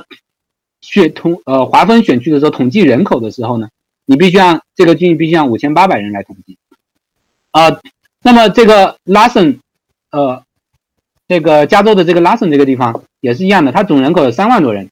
那么二零一零年这个囚犯人口是一万人左右，这个我没有找到很精确的数据，因为拉森这个地方它有好几个监狱，它有一个联邦监狱，有两个州监狱。然后同时还有好几个郡监狱，然后还有好几个拘留所，啊，所以但是这个大大概加起来是一万人左右。那么这一万人都从哪哪里来呢？那绝大多数是从 L A 和 Auckland 来的，呃，然后 不仅是，但是呃，这这个这个除了选区重划这个有有利以外，而且由于这个监狱里面的犯人，以及在很多州这个出狱之后的犯人。都是被剥夺投票权的，那么，所以，呃，这样在选举之中呢，又可以进一步削弱民主党人的力量，啊，这点，在一九七四年，呃，一九七四年的时候，曾经有一个案子，就是有一个犯人出狱之后被，呃，被州里面法律剥夺了投票权，打到了打到最高法院，然后最高最高法院说这个这个是可以的，因为实施修正案里面只说，呃呃，事务修正案说。不能剥夺一个人的投票权，但是除了在呃造反或者犯罪情况之外，所以最高法院说这个没有问题。在二零二零年的时候，美国五十个州里面有四十六个州啊是至少剥夺这个监狱里面现在正在服刑的那些犯人的投票权。然后在这样加起来的话，二零二零年的时候，光呃呃就就有四百万人因为这个原因被剥夺了投票权。那除此之外，还有十四个州，它是永久剥夺犯人的投票权啊。在这个中间，还有就是说，这个我只是取了两个数据，大概有十九个州是呃，你出狱之后几年、五年之内剥夺投票权，或者诸如此类的。有十四个州是永久剥夺投票权，只要你进进过监狱，你就你就你就不能够不能够再投票。然后因为这个又被永久剥夺投票权，大概有一百五十万人左右啊。最近有两个研究，我这边引的两个研究，二零二零零六年的一个 Organ and Mensa 的一个研究，它呃分析了一九七零年到一九九八年之间的这些呃历次的国会参议院选举，发现至少有七次国会国会参议院的选举呢，它的结果是因为这个犯人被剥夺投票权而被改变的。就假如说我们把这个呃犯人就给这个犯人重新赋予投票权，或者至少是出狱刑满出狱的人员重重新赋予投票权的话，啊。这个至少有至少有七席会发生变动，那尤其是一九九四年的这个中期选举，我们知道一九九四年中期选举是所谓的金里奇革命，就是共和党中的呃右翼保守派卷土重来，在在克林顿上台两年之后，共和党获得了几十年后的第一次这个国会选举大胜，然后夺回了国会的主导权，然后从呃一九九四年到一九呃一九九四年到二零零六年之间，共和党一直占据的这个参议院的。多数，如果这些犯人的投票权没有被剥夺的话，根据这个研究，九四年的中期选举，这个共和党人根本没有希望获胜。呃，另外还有一个研究是 Elizabeth Holmes 这个研究，他发现说，如果赋予犯人投票权的话，二零零零年和二零零四年两次总统选举，啊，布什都不可能赢，都布什都会输掉。啊，所以 实际上这个。监狱的选址和犯就监狱的选举选址主要是影响到这个呃州州议会的选举，因为州议会是呃跟呃州州里面的议会的席位如何划分是跟州的选区呃州内部的选区划分是紧密相连的，还有说呃国会众议院的选举呃和监监监狱的选址有非常强的非常大的关系，然后这个投票权剥夺又同时影影响到各个。各个层面的选举，从总统选举到国会参议院、国会众议院，然后到州里面的选举，呃，所以，所以共和党他从政选举的角度，从政呃政政治角度角度来说，他也有很强的理由是要维持这个大规模囚禁以及维持对呃选举权剥夺。呃，最新的这个投票权的这个问题呢，二零一八年的时候，佛罗里达州有一个公投，这公投百分之六十多的人都主张这个不能再剥夺这个这个。呃，犯人的投票权，就犯人一旦出狱之后，是吧？出狱之后要给他们重新赋予投票权。在在佛罗里达州以前是永久剥夺投票权的。然后，但是这个公投结果通过之后呢，呃，佛罗里达州的州议会，共和党人呃主导的州议会，马上又出台了一个新的法案，就是说这些呃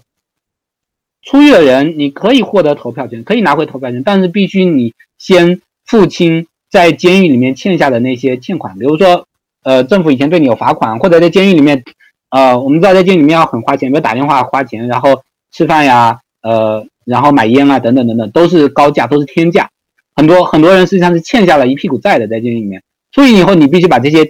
呃，把把把这些钱都付清了以后，才能够重新获得投票权。所以很多，呃，贫困的，呃，就是说穷人呢，等于变投票权仍然被变相的剥夺。然后这呃。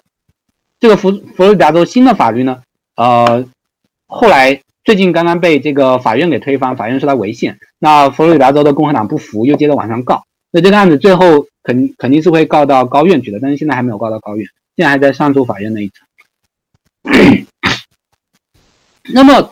讲了这么多大规模囚禁的，就是说，呃，七十年代，尤其七十年代以后的这个这个毒品战争，以及一些一些法律上的安排。它对黑人社区的影响是非常非常明显的，就是我们可以看到，从二零一一呃到从一九八零年到二零零五年、二零一零年，这个黑人的这个三十到啊二十到三十四岁的黑人男性啊，这个这个高中没有毕业的黑人男性的这个雇佣比例也迅速的降低，就是在这个年轻的黑人，也就是说。学历不高的年轻黑人男性，在一九八零年的时候，我们可以看到，这个即便你把已经被呃关押在监狱里面的人加在里面的时候，他们的这个呃雇佣比例还仍然是在超过百分之五十五。然后如果不算那些正在监狱里面服刑的人的话，它是百分之六十多。但是 到了二零一零年的时候，就这个总的呃这个这个把呃。总总的这个雇佣雇佣比例就已经降到了百分之三十以下，然后即便你不算这个呃正关在监狱里面的那些人，其呃在监狱外面的这些这些人，在他们的雇佣比例也也只有百分之四十左右。为什么这样子呢？因为 就是刚才其实已经提到了，那个呃出狱之后，很多人出狱之后，由于在美国呃雇主在在在看简历的时候是可以。是可以要求看你的这个呃犯罪记录的，然后这个很多黑人因为有有过犯罪记录，有过服刑的记录，所以出狱之后就找不到工作，呃找不到工作，找不到好的房子住，然后在银行申请贷款被拒等等等等，所以所以导致即便没有在监狱里面的话，他的犯罪率也呃他的这个呃雇佣他的就业率也也也降也随之会降低，然后。呃，除了呃，然后有有有人曾经试图呃考虑过，就是说，那这样的话，我们能不能禁止雇主看这个呃这个这个求职求职者的这个犯罪呃犯罪记录？做过这样一个实验，结果发现，呃，这个其实并不是很成功，因为因为雇主如果看不到，如果你禁止雇主去问这个求职者的犯罪记录的话，很多雇主就会。直接假定说所有这些来求职的黑人都是有过犯罪记录的，所以我就干脆一概不聘用你。这个当然背后的问题就在于说，呃，七十八十年代以后，这个所谓的黑人犯罪犯罪率高这样一种成见，已经已经非常的深入人心了，然后导致说导致说，呃，如果你这时候不去改变这个整个体系司法体系，然后呃立法。呃，这这这一整套法律体系不改变背后的结结构的话，那么，呃，对于普通人来说，他为了躲避风险，他就宁可呃宁可直接在在在面对面的这个这个这个社交过程中进采取这个呃刻板印象进行歧视，所以除非改变改变背后的整个的这这个大的结构，法律结构、政治政治经济结构，不然这个问题是没有办法得到好转。那么总结起来，像很多很多学者都已经分析过，就整个大规模囚禁对黑人社区也好，对民权运动也好，它的打击是非常。就是说，呃，非常致命的这样一个打击。首先，他把这个种族问题给去政治化了。因为民权运动的时候，这个呃，这个这个种族隔离也好，然后这个 Jim Crow law 也呃 laws 也好等等，呃，就实际上就是说太歧视的太明显了，大家会觉得说确实是一个政治上需要去解决的问题。但是，一旦你把这个问题种族问题转化成一个犯罪问题的时候，很多呃很多中产。不太关心政治的中产，马上就会对这个问题敬而远之。他会觉得说，啊，那就是因为你们你们这些人爱犯罪，就是因为你们这些人呃天生比较低劣，或者文化不好，或者种种原因啊，所以你犯罪了就应该受到惩罚。所以 这时候你们还抗议什么呀？你们就呃就就就活活该关到监狱后面去就好了。所以这个问题很快的就 被排除到了排除到了政治议程之外，然后不再不再被不再受关心了。那么。而且，在尤其关到监狱之后呢，在监狱背后的骚乱和抗议是变得不再可见了，因为媒体是进不了监狱的。以前在民权运动的时候，街头抗争那个非常经典的那些画面镜头，比如说南方的那些警察放狗去咬这个黑人，然后呃直接当街殴打那些黑人抗议者等等，这个都在电视电视机前反复播放，然后呃反复播放，唤起了普通人对这个民权运动者的同情。但是实际上，监狱围墙背后也存在着很严重的呃民权民权问题。比如说刚才说的这个监狱后面的这个呃后勤，呃很多人只能只能吃到这个非常糟糕的伙食，然后天天被这些狱囚呃没事狱警没事给殴打等等等等。但是由于媒体不会再去报道，媒体本身也进不了监狱，所以这些骚乱不再可见了，大家就心安理得的就闭上眼睛不去管，就当这个事情不存在。而且监狱内部由于生存环境很恶劣，然后就是大家就要结起帮帮派自保，然后这个帮派自保，帮派之间的互殴很快就会，因为监狱里面呃少数族裔越来越多，所以就演变成少数族裔之间的互殴，拉丁拉丁帮派和黑人帮派之间的互殴，黑人帮派和黑人帮派互殴，然后这个矛盾就不再变成好像占据社会主流的优势的这个白人和少数族裔之间的矛盾，尽管这个呃狱警们绝大多数都是白人，但是狱警们他们他们地位很超然，他们可以随便挑挑逗这个。呃，犯人帮派之间进行进行殴打，然后自己再以那个仲裁者的角色介入，所以他们就就不再不再卷入到这个这个矛盾里面去。然后还有一九九六年，一九九六年的这个呃监狱诉讼改革法案，也是也是这个所谓的严打里面一环中间的一个法案啊，把这个监狱内部的申呃监狱的这个申诉程序变得更复杂，因为以前八十年代的时候，七十年代那时候。呃，这个黑人刚刚被大规模关入监狱的时候，监狱的环境恶劣，然后很多黑人经历过民权运动，他们懂得用法律的武器来保护自己，所以他们呃可以向法院申请控诉，向法院提告说，呃，这个狱警在平时殴打我，平时呃做我小辫子，平时给我吃特别恶劣的呃糟糕的食物，然后把我关到这个呃单人的囚室里面，然后这个让我没有办法见到其他人，等等等等，这些这些案件。呃，在在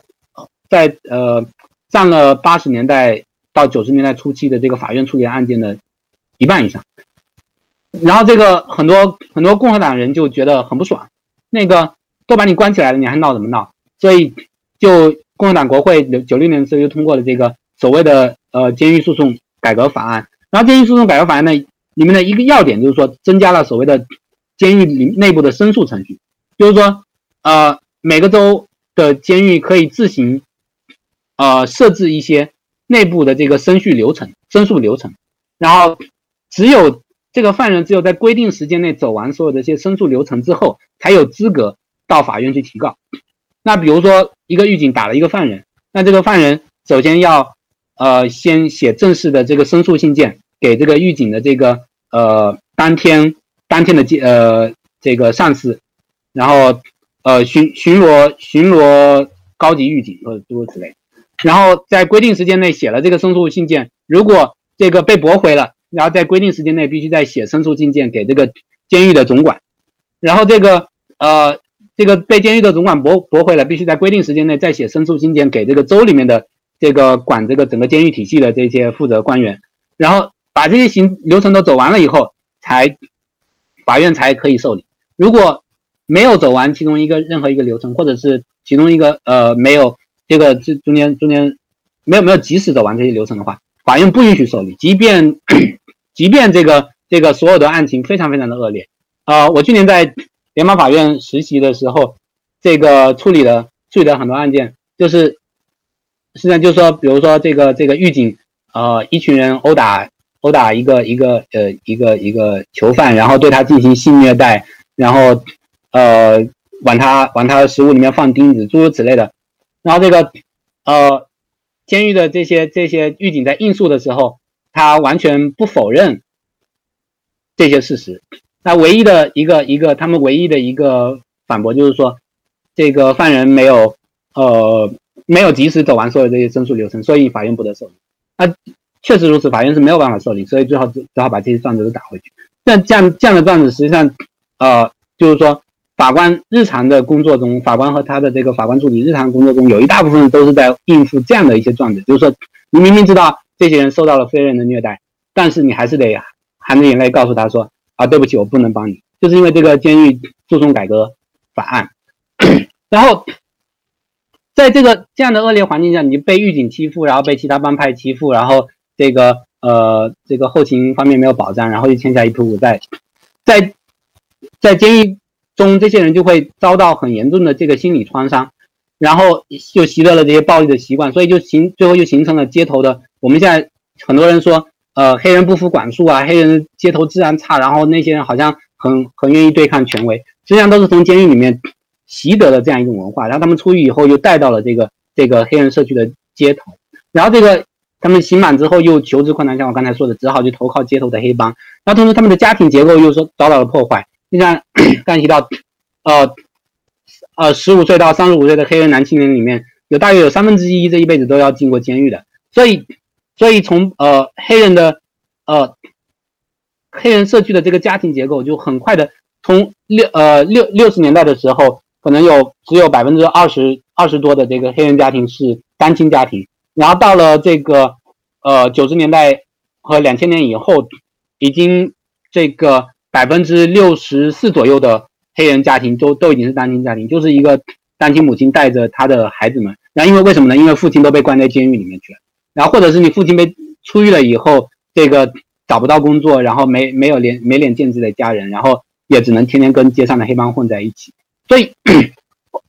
这一切我们现在看到的表表面的这些现象，就是黑人治安呃社区治安差，然后犯罪率高的呢，背后他如果我们。追溯到更早远的这个呃原因的话，就是就是整个黑人社区，它的这个社会资本，它的这个呃呃金钱积累不断的被剥夺，然后然后这个中产中产以上的阶层不断的迁出，然后导致这个黑人社区变成一个所谓的超级贫困社区。但是这个问题的激化，呃迅速激化是在七十年代以后大规模囚禁呃兴起之后的这样一个激化，所以所以啊。即便对，即便我们承认说黑人犯罪率很高，那么如果多问一步说为什么黑人犯罪率这么高，啊，这个才是真正的问题所在。那这大家这画面大家最近看很多了，比如警察当街殴打示威者，然后警察这种用呃这个这种全副武装的，用各种军事化的装备来对付示威者。然后左边这个图是一五年的时候卫报的一个报道，就是说发现这个芝加哥的警察局他们有那个呃一。在在警察局和拘留所之外有很多很多的黑牢，然后，呃，虽然表面上美国法律是禁止刑讯逼供的，但是实际上很多嫌疑犯都是被带到这些黑牢里面严刑拷打，然后然后刑讯逼供。这是这是当一五年卫报的一个调查，然后这个在这不是孤立，不是只有芝加哥警察局是这样，全美呃呃很多很多警察局都是都是这样啊。然后这个最后涉及到一个问题，就是说为什么美国的警察这么暴力？呃一呃呃，之前其实我我的文章里面提到一点，就是说美国当然枪支泛滥是一个很重要的原因。然后警察在在对假当你假设默认对面有枪的人，呃的时候，你神经会很紧绷，然后会做出暴力的举动。但是对对不是不是这个嗯呃没有持枪，明知没有持枪的人也也非常暴力。那这个那简单我们可以简单讲一下美国警察的起源，就是说这个呃有一些。研究，比如说大家感兴趣可可以看一些研究，比如说 Alex g r e v i c h 写的一些关于警察、美国警察的历史边缘的这些研究。说十九世纪上半叶的时候，十九世纪以前世界上是没有警察这个东西的。警察最最早是出现在英国和美国，然后十九世纪上半叶的时候出现，这个是随着城市化、工业化，然后才出现警察这个东西。然后我们中国历史上也是一样的，有有一些有一些地方上的地方上的这个治安团，就是临时临时召集的巡逻队啊什么什么的，然后。然后或者是捕捕快，捕快偶尔才才出现，就没没有没有职业的警队这个这个事情。那么在十九世纪上半叶，随着城市化的发展，然后呃，在美国这边警察的起源就是就是在北方呢，就是要打压城市里面的那些所谓的社会不稳定因素来，就是北方当时有很多移民，然后有也也包括少少数族裔和一些工会，呃，然后在南方呢，也主要是呃这个随着城市的发展，然后然后从南南方其实。相对来说更早有这些，呃，职业意义上的警队，这不能不能叫警队，就是说南方的那些大庄园主会雇佣一些职业叫做 slave patrol，就是呃奴隶巡逻队，就是找一些监工来，然后然后监视这些奴隶巡逻，然后然后打一打他们，镇压一下他们什么。那所以南方更早，大概从一九三零年代的呃一八三零年代的时候，就开始从这个呃 slave patrol 转型到所谓的 city guard，就是就是随着城市的发展，然后。然后一些到到跟着主人到城市里面的奴隶啊，在南方的那些白人就觉得说他们可能会兴风作浪，所以所以我们就要有一些专业的呃，由由市政府来成立一些专业的 city guard 这些组织，来来来来打压这些打压这些呃不不太服管束的奴隶。在北方的话，如果看过电影什么纽约黑帮啊什么什么，就会发现 当时实际上呃警察在纽约黑帮里面有两波警队，就是说一开始。电影一开始有两两两支警队互殴嘛，然后一支警队是这个呃属隶属于这个本土帮派的，然后一支警队隶属于这个爱尔兰移民帮派的。这本土帮派先有一个警队，呃，Metropolitan Police，就是属于这个纽约郡警察警察局，呃呃纽约郡政府。然后这个，然后因为天天去打击那些爱尔兰移民，然后这个爱尔兰移民就就就只好投靠这个纽约市政府，然后纽约市政府帮他们成立了一个警队，然后去对抗这个纽约郡郡政府的警队。啊，诸如此类。然后到这个，呃，一九五零年，呃，一八五零年的时候，芝加哥警警察局成立的时候，当时这个芝加哥市政府的人就说的非常清楚，就是说，呃，我们成立警察局不是要管那些，不是真正要管那些罪犯，因为 matters not criminal in particular，呃，也是需要管的。就是如果因为因为有一些有一些不是罪犯的人，他就生活在这个这个人口密度这么高的城市里面，像我们这样的城市，然后然后就会做出一些。就就就会成为社会中的不稳定因素。实际上，它指的是，单专专门指的就是芝加哥当时的移民移民和工会。然后在在十九世纪后半期的时候，镀金时代的时候，这个这个企业很多企业主他是成为了这个市政府、地方政府背后的大金主嘛。然后 警察局是呃，经常就成为他们的他们的打手，就帮助他们镇压那个工人罢工啊，诸如此类的。所以十九世纪的一直到二十世纪初，美国的警察呃系统是非常的。黑暗和腐败的，然后，呃，这个在二十世纪上半叶的时候有一系列改观，就我们现在看到的警察更加职业化的、呃专业化的这种警察的局面是是经过一系列改革出现的。十九世纪末的时候，先有这个公务员系统的改革，包括警队的改革，然后警察就要有一些呃入职考试啊、一些训练啊这些东西，啊，所以所以警察的素质相对来说开始有一些提高。当然，这个后面有一些有一些反弹，就我。这底下提到这个案子，两千年的这个案子发生在我们康州，Jordan vs New London，就 New London 这个市招警察，然后 Jordan 这个人呢，他报名了，然后报名考试考得特别好，然后这个而且警察局还有一些还有智商考试，他智商测验特别高，那个考智商考试结果什么一百二十多，如果换算过来的话，结果被被警察局给拒了，警察局说我们拒你的原因是因为你智商太高了，然后 Jordan 就觉得很奇怪，为什么要？这他他，然后警察警察局跟他说，这个这个，我们警察的平均智商是大概一百零四左右，啊，比比普通人还要低。然后 然后这个我们一百一以上的，我们就我们就绝对不收了。你一百二十多，我们是肯定不会收的。所以就交警就把这个纽兰等的这个警察局告上了告上了这个法院。最后法院说，呃，那确实这个我这个事情我们管不了，因为因为警呃这个市政府和警察局他有这个规定，他有他的理由，他理由是什么呢？因为他觉得呃警察局警察们需要服呃服管束，对吧？上要要要呃上面下达一个命令，你就要能执行，叫你去打人你就打人，叫你抓人你就抓人。智商太太高的人想的太多，不服管，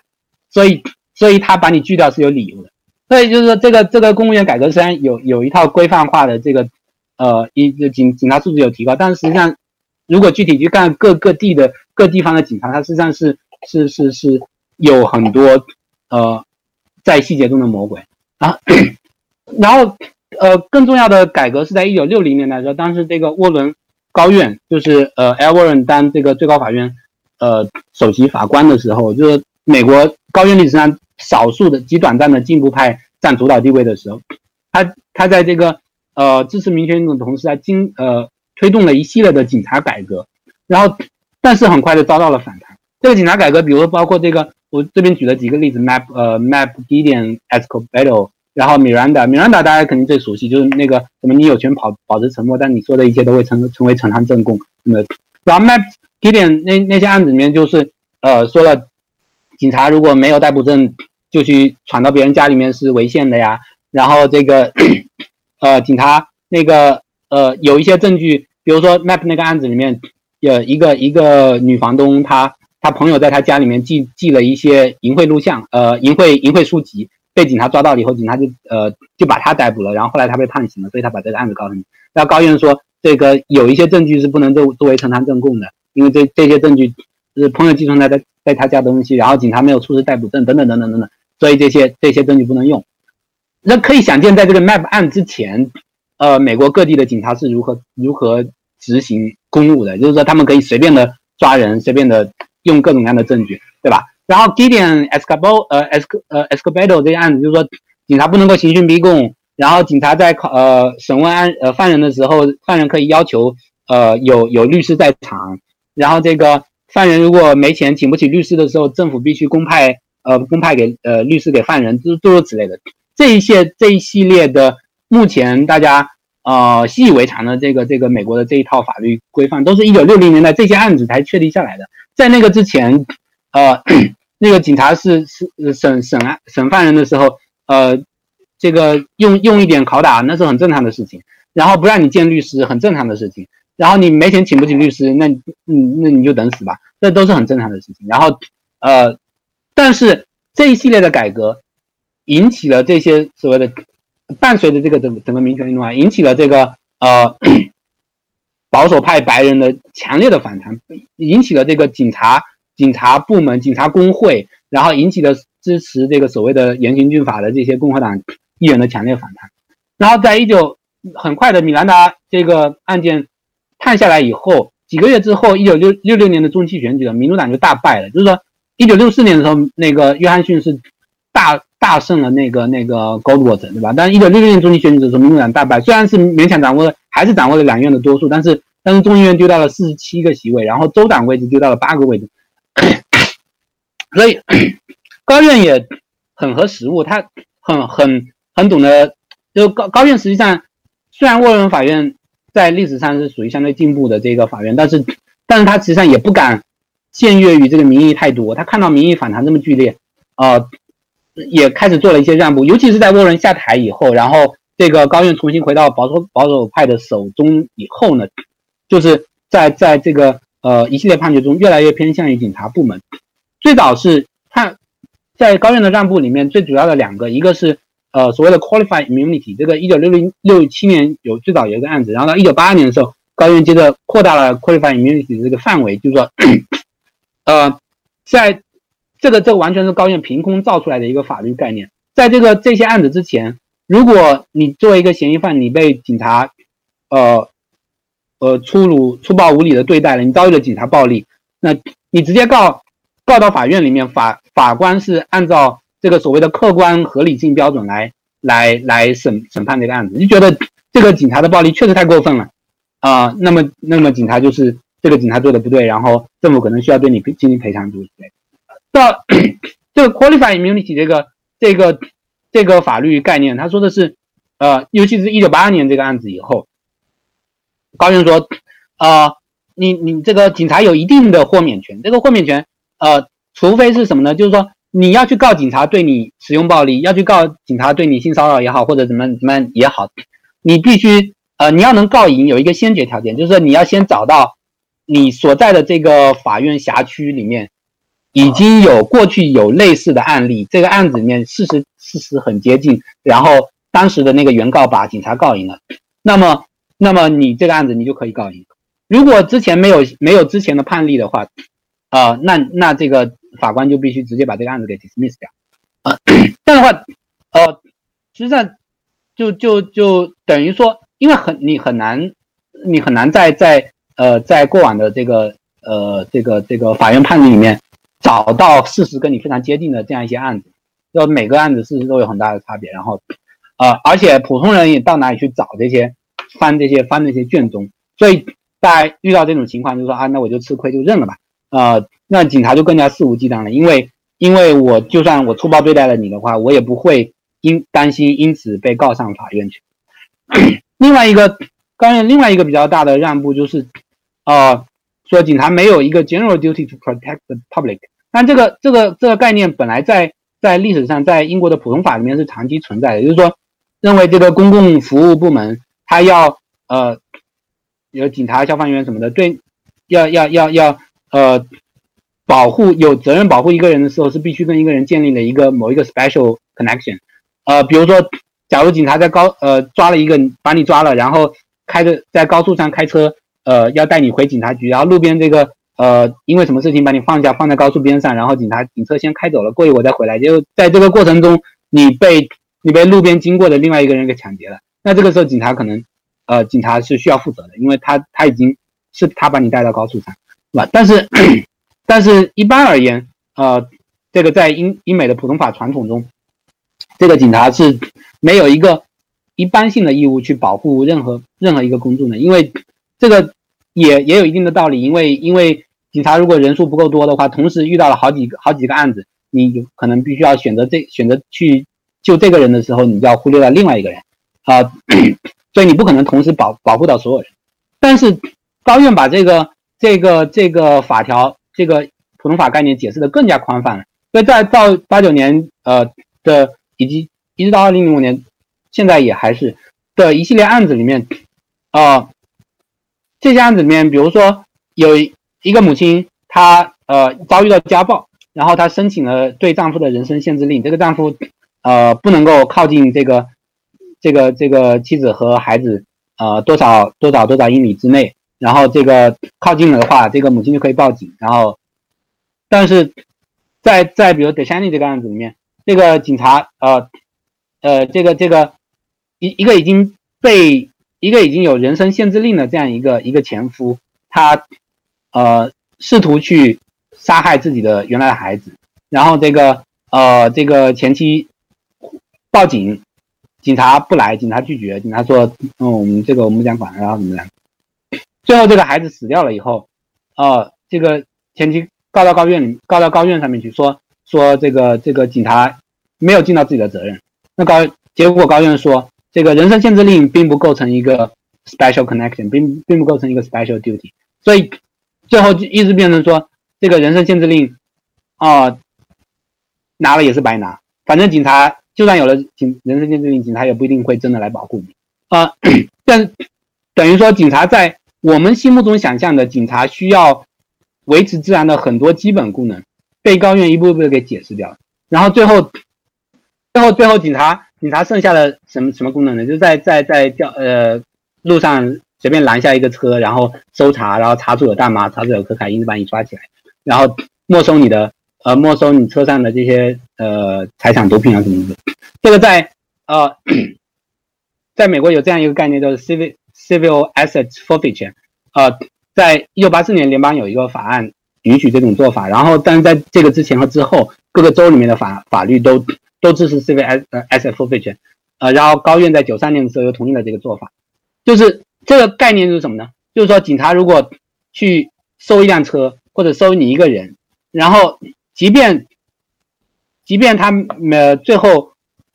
没有决呃决最后决定不逮捕你，然后即便他最后认为你呃，就是找不到任何理由可以逮捕你了，然后他也可以把搜查过程中找到的所有财物给据为己有，然后这个，因为他可以随便找一个理由说，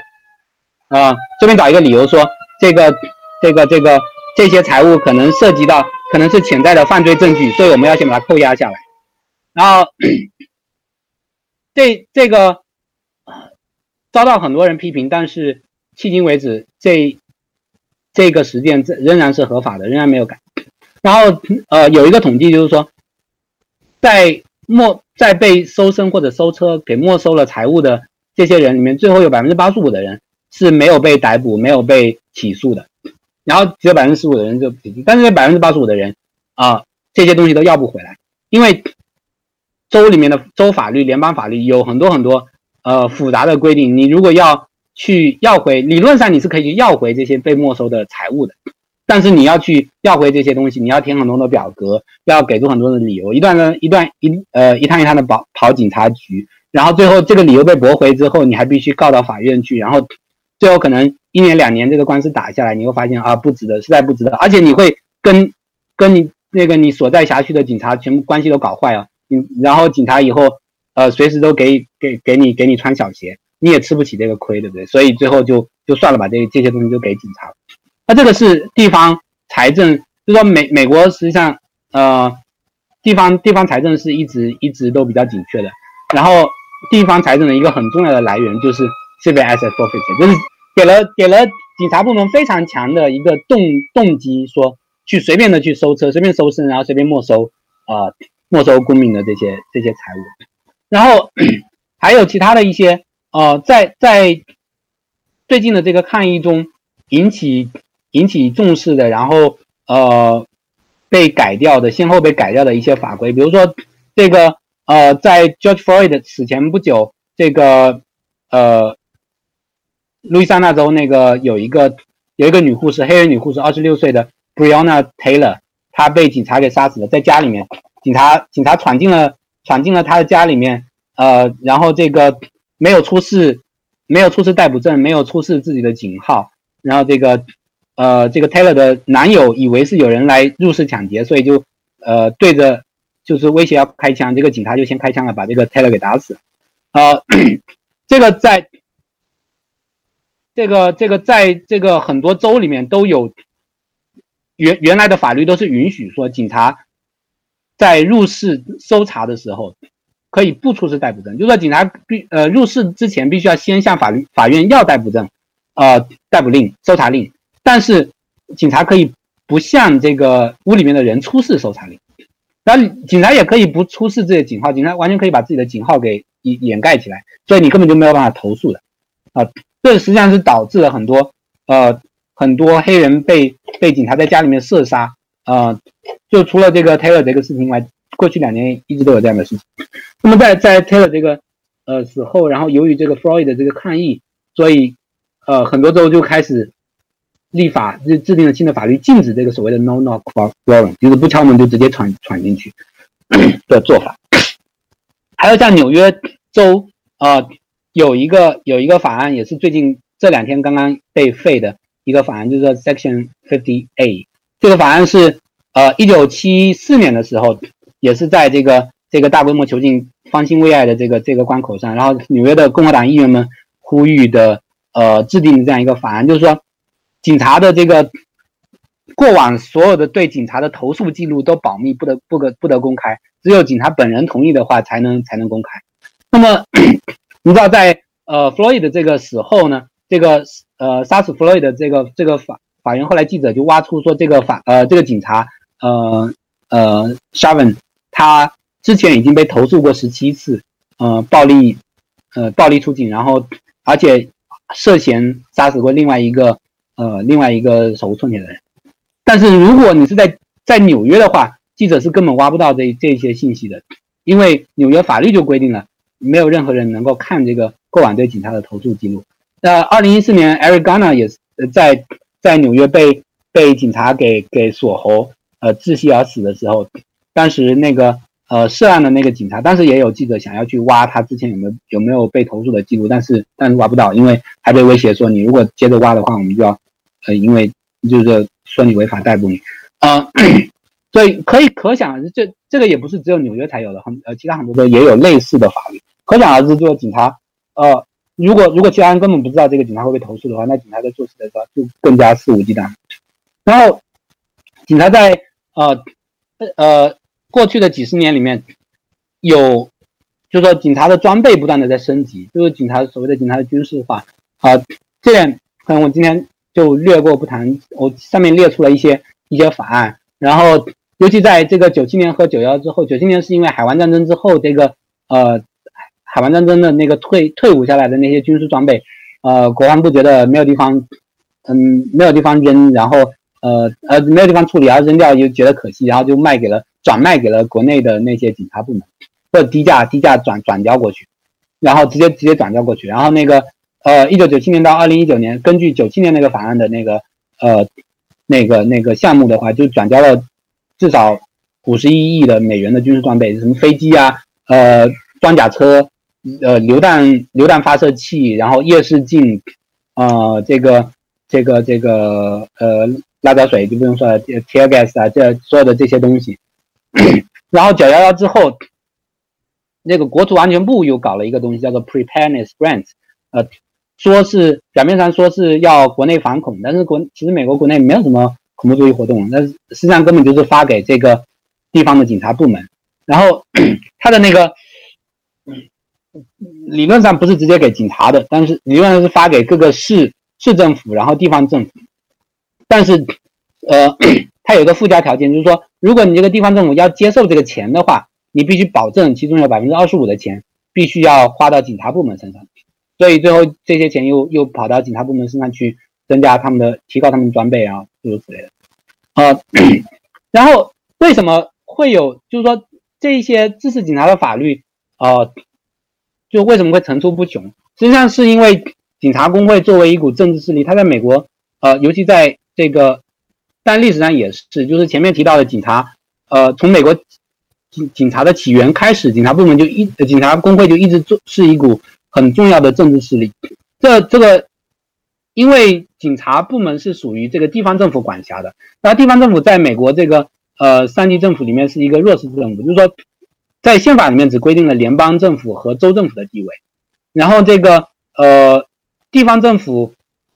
在宪法里面是在联邦宪法里面是没有位置的，然后在州州宪法里面，地方政府往往受到各种各样的限制，然后呃既没有财权，也没有人事权，也没有在大多数的法律领域也没有立法权，所以所以前面提到，比如说警察警察部门能够征收很多的财物，然后呃嗯呃包括维持治安等等等等，就是本身就是对这个地方政府非常大的筹码，然后警察工会它。光靠人数，他也可以在选举中，呃，进行一种选票上的威胁。如果你不把我们警察养好的话，我们就把你投下去。然后也可以进行代工的威胁，尤其是在这个，呃，一九九四年，呃，克林顿政府还没有，呃，这个克林顿政府在在在搞什么三证出去法之前，啊，克林顿对呃犯罪问题的态度开始变硬，很大程度上跟这个。地方上那些比较势力比较大的警察工会发出这个代工威胁，呃，有有很大的关系。虽然虽然我们前面那个图已经看到了，就是说九十年代的时候，各呃美国国内的这个呃犯罪率有一个飞速的下跌，但是人们仍然普遍的认为说，呃，犯罪是一个很严重的问题。然后这时候，呃，警察警察系统警察工会就以这个为威胁，就是说，如果呃如果你们出台一些法律限制。对我们警察的行为进行限制，然后，呃，或者是不支持我们警察部门的一些要求，不支持我们呃要求增加装备的要求，不支持呃那个诸如此类放宽我们的这个权限的要求，我们就罢工，我们就我们就故意呃不去抓那些呃街上的犯人，让这个城市的秩序受到威胁，看你政客们怕不怕？然后政客们当然都是害怕的，所以 所以这招是。在美国历史上屡屡奏效。那这个警察，嗯，系统内部、工会内部是有很强的这个种族秩序的。在呃右边这个图是这两天这个纽约警察工会你们抗议，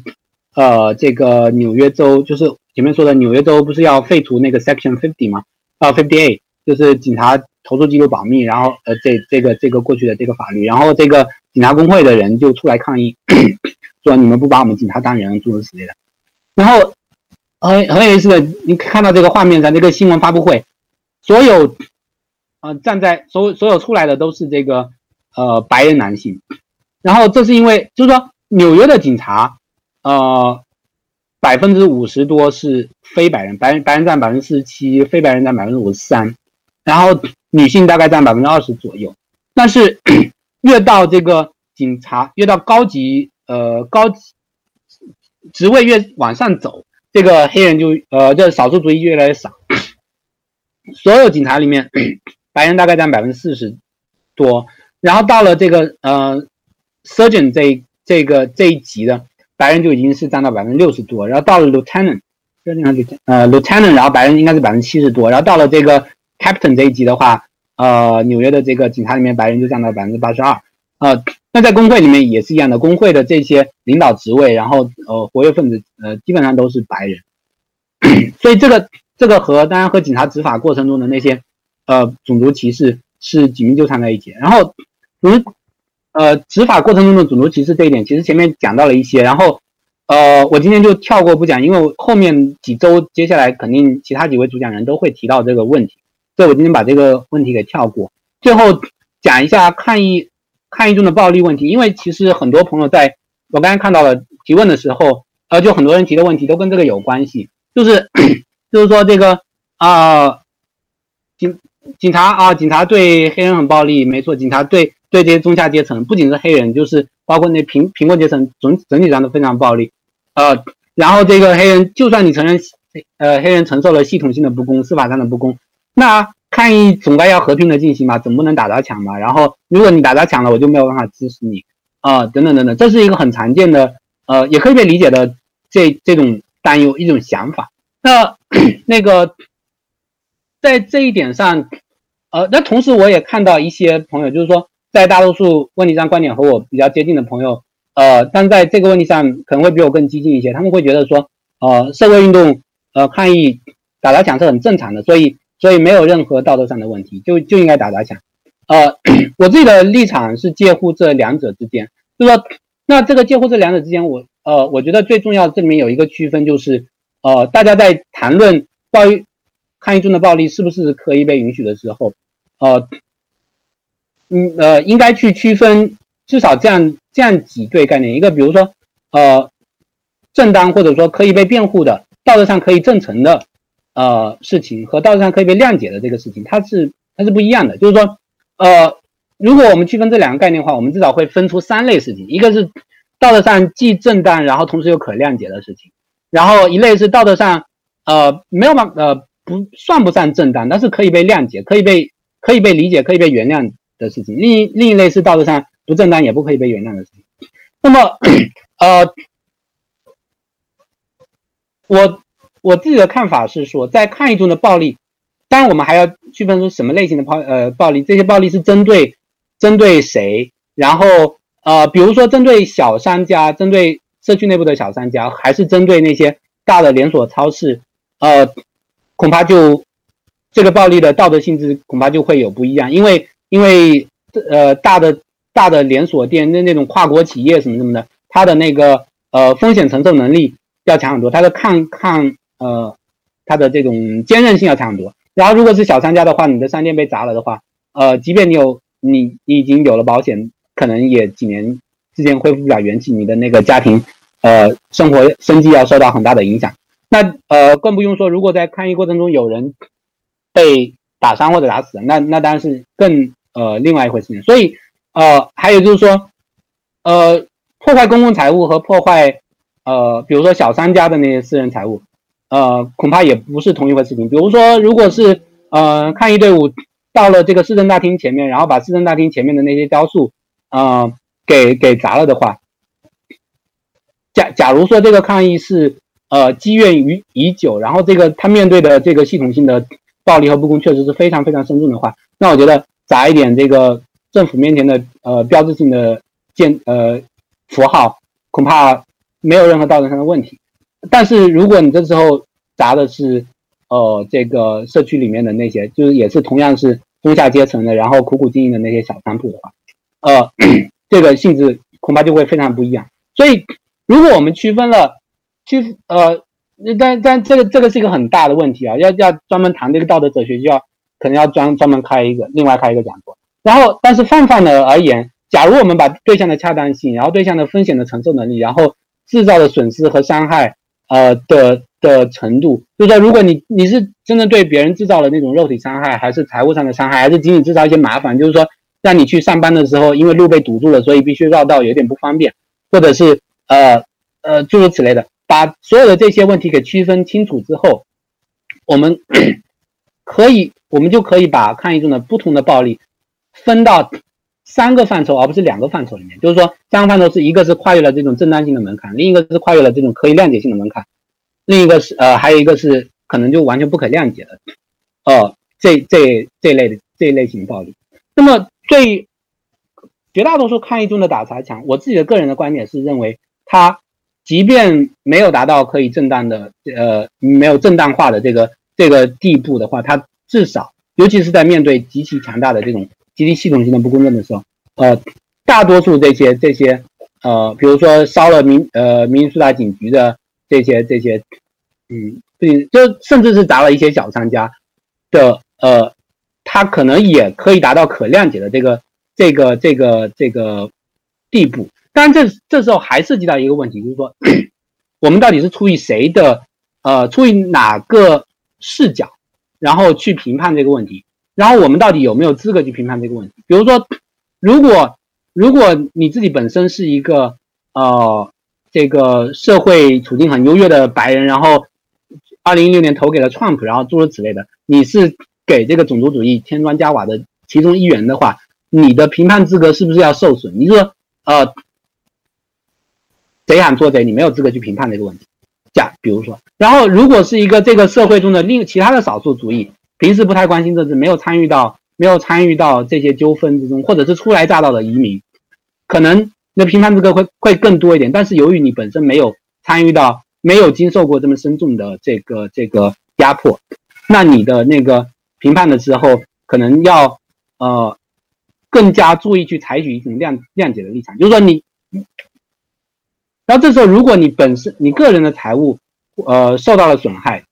然后你可能有。更多的道德资格去评判，你去要求，呃，要求施加补偿，要求这个这个抗议者也好，呃，抗议的组织也好，或者是国家也好，施加补偿。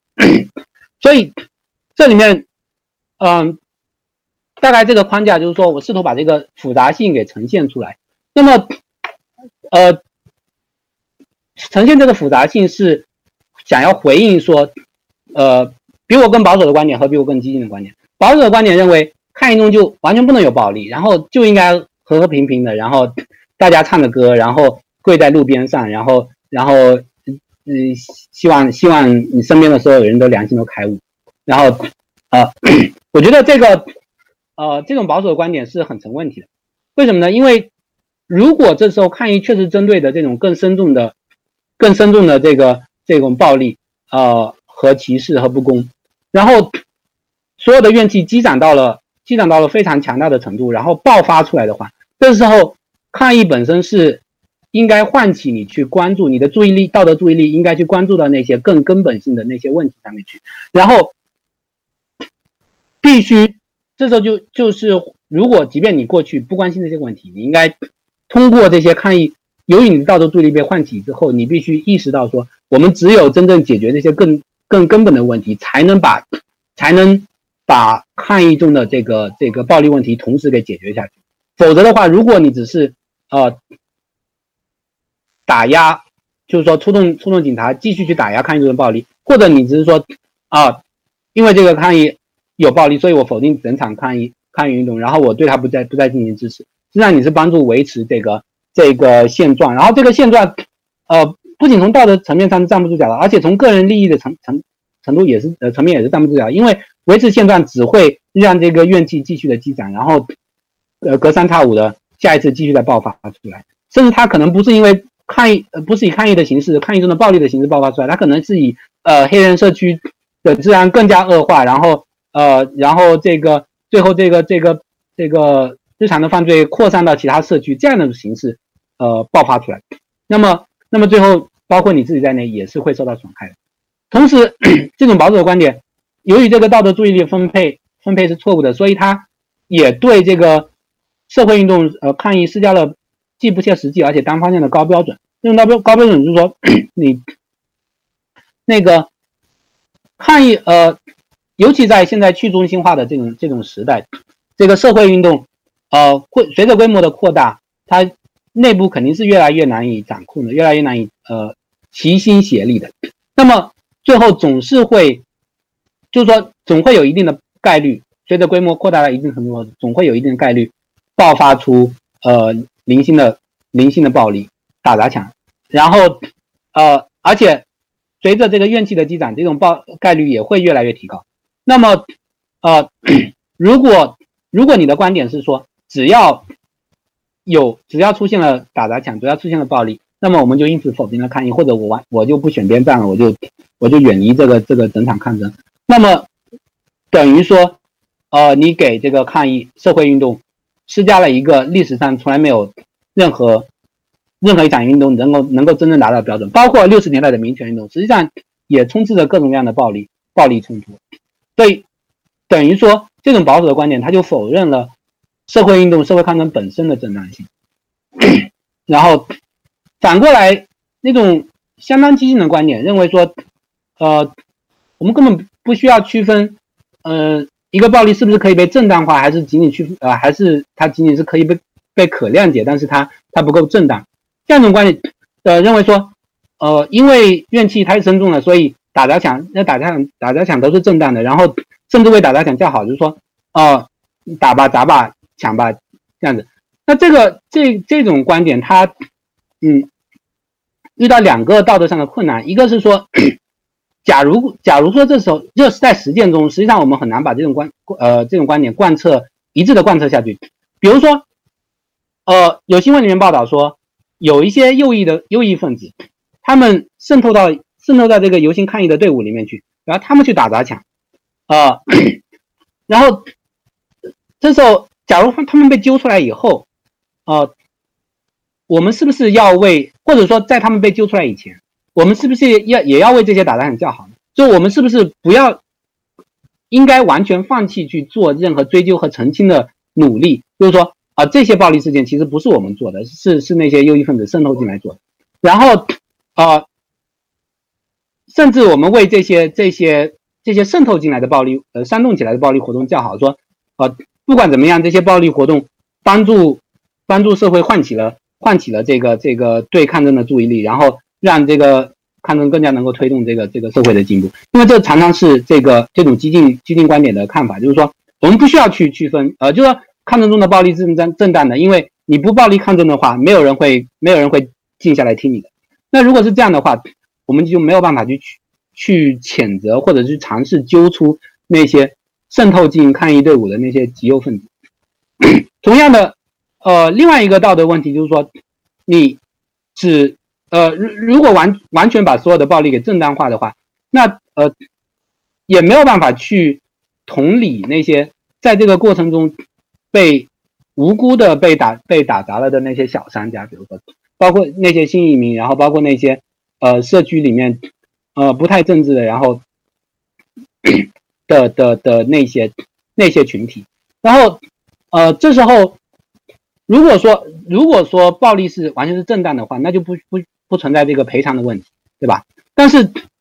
呃，除非我们现在说这个暴力，呃，可以理解，可以谅解，但是它不够正当，那么这时候我们就是说，就可以对这些这些无辜受损的人说，呃，请你努，呃，我们很理解你的处境，然后我也理解说你因为被打砸了之后，你产生了对抗议的怨气，你这个你这个打呃打砸之后产产生的怨气也是可谅解的。就像我们在呃被社会压迫，长久以来遭到社会压迫之后产生的怨气，同样是可谅解的。然后，但是我们知道，这种这种这种打砸呢，对你造产生的造造成的损失是不够正当的，因为你不是这个这个我们对抗的恰当的目标，所以我们呃愿意以这个运动组织者的名义，或者是愿意以这个民间的名义，呃，进行一些呃针对性的补偿，或者是我们愿意跟你一起联合起来，向呃改进以后的这个国家机器要求公共的补偿，呃，然后与此同时也请你接受我们的这个这个呃接受我们的主张，和我们一起参与到这个这个让社会变得更好的一个这个努力的过程之中，嗯。这样的话，由于呃，这样的话，我们就可以说，如如果采取这这样一种做法的话，我们就可以说，呃，抗议中的抗议中的那些针对无辜商家的打砸是呃是不够正当的，是令人遗憾的，是需要进行补偿的。但是，但是它同时，如果我们了解这个问题的背后更深刻的来龙去脉的话，我们可以理解说，呃，某些抗议者有这些怨气需要发泄，然后这些抗议。大大规模的社会抗议中，难免会出现这样的一些暴力现象。然后同与此同时，我们也可以理解说，啊，这些这些无辜的商家们，他们的这个呃，因为因为自己的遭遇而对而对运动产生的不理解，本身是可以理解、可以谅解的。然后是需要去说服努力的，而不是直接把他们扫到扫到这个这个运动的另外一边去。嗯，对，所以这个是我自己。对尝试对抗议中的暴力，如何看待尝试中暴暴暴力的问题的这样一些思考，就是就像我说的，这个这个问题我不保证能有正确的答案，然后呃，大家之之后可能也可以发表一些不同的不同的看法，但是我觉得在目前在华裔社区里面比较常出现的是这种保守比较保守的观点，激进的观点。是应该是比较少数的，但是但是那些保守的观点认为说抗议中只要有暴力运动存在就不可取的话，我觉得我觉得我们可以首先尝试做一些呃概念上比较精细的区分，是什么类型的暴力，然后针对谁的暴力，然后这个暴力性质是什么样子的，然后这个暴力到底跨越了哪一个道德门槛，是可以被正当化的门槛，还是可以被谅解的门槛，然后以及 我们如何反躬自省，说作为呃。那个那个运动的运动的观察者、运动的参与者，然后运动授权受损者，然后运动反对者，我们各自需要有呃各自有多少的道德资格去评判这个问题，然后各自应该呃如何分配我们的道德道德注意力。对，所以呃，对我今天就讲到这里，拖了非常非常久，实在是实在是不好意思。然后，所以现在嗯。对啊，非常感谢梁老师。这个我们我观众也是，还有我们主办方也是，都完全不在意您这个呃拖时间。就是这其实是就是我们非常欢迎您再多讲一些。那现在我们可以看一下这个观众提的问题。您那边也可以打开这个 Slido 的页面啊，咱们现在已经有了五十多个问题，那么我们就从。啊，最高跳的，对，从上到下开始看吧。好，我我这个呃，回答问题的时候，我可能大多数问题都会比较简单的回答，因为很多问题我写过。嗯。然后呃，给到第第一个问题是，国内对社会运动总有一个西调反应、西调反射的回应，说一定是文革。然后呃，这个其实我写过一篇文章，那个讲说呃，论最近的大字报，大家如果上 Matters 论坛的话可以找到。因为然后还有我去年写的那篇关于 Me Too 的那个很长很长的文章。呃，没有什么人看的文章，因为已经有有四万多字的文章，然后发在网上，大家可以免费的下载。就是我也是，呃，作为公共舆论的，呃，这个，哎，怎么讲？叫我也是作为作为集体行动的公共舆论运动。然后里面有一节专门讲说，国内 这种，呃，文革创伤，所谓的文革创伤，就是呃，看到国外的这种抗争性运动，然后就细条反射似的说，一定是文革啊，贴大字报啦，这个破四旧啦，什么什么的。但是一个。呃，这些运动和文革一个最根本的区别，就文革那个运动根本不是真正的群众运动，但文革那过程那个过程中有很多群众希望把这个运动变成一种自发性的群众运动，但是整体而言，文革是发生在一个集权政府之下的，就是说最高领袖点一点头说，啊，你们给我贴大字报，炮打这个党内的公贼，炮打司令部，然后把刘少奇给揪出来，啊，所以大家就纷纷贴大字报去骂刘少奇了。那这时候如果有一个人敢贴着大字报骂骂一下毛泽东，第二天他就不见了。对吧？玉罗克我们都知道发生了什么，张志新我们都知道发生了什么，所以，他文革并不是一个真正的草根运动，它是一个或者它是一个呃带上了极权主义镣铐的草根运动，然后，然后这个是呃没有，并不存在一个真正的民间的抗争的过程，民间的相互说服，呃，说服，然后相互的通过呈现自己的伤痛，然后呃，去去去让大家理解到这个社会背后更深层次的那些问题，这一一整个一整个一整个过程，所以所以把国外民主社会中的这些社会抗争运动比为文革，是一个非常。嗯，怎么说呢？是一个非常非常可笑的一个一个一个类比吧，就只见树木不见森林。然后当然具体还有其他更多区分，大家可以去看。啊，第二个问题，如何看待大陆新移民群体的右倾化倾向？嗯，我今年刚发了一篇论文，在 Journal of Contemporary China 上面，讲的是题目叫做呃 Beaconism and Trumpet Metamorphosis of Chinese Liberal Intellectuals。呃，就是灯塔主义和中国自由派知识分子、自由派公知的川粉化，然后其中的很多说法都可以用到这个中国大陆的新移民群体身上。就是，呃，灯塔主义，呃，就一个是说，在国内经就像刚才提到那个文革创伤，经过了毛时代的集权之后，然后，呃，改革开放以后，对西方社会有一种有一种西跳式的完美想象，尤其是西方右翼。宣传的那种小政府社会，因为所有一切都是跟以前毛时代是反着来的。以前有计划经济，所以我们现在有小政府。呃，以前一呃以前有这个这个社会运动，所以我们现在就是就是就是呃法律与秩序，诸如此类。然后呃，所以当看到那些白左们在批评揭发，或者这些黑人群体在揭发这个这个美国社会哦，原来还存在那么多系统性的歧视、结构性的歧视的时候，这些这些呃。大陆的知识分子也好，移民也好，就天然的感到反感，啊，觉得说，哎，这不是挖这个这个灯塔国的墙角吗？对吧？这个这个，你这样的话不是帮这个中国的这个这个体制背书吗？所以所以有这种这种天然情绪上的反感。呃，另外一点就是说，中国其实对中国很多中国人还有中国的新移民来说，从小生长的那种受教育的那个环境，实际上是非常非常西方中心主义和呃欧美中心主义的那种。世界观就是，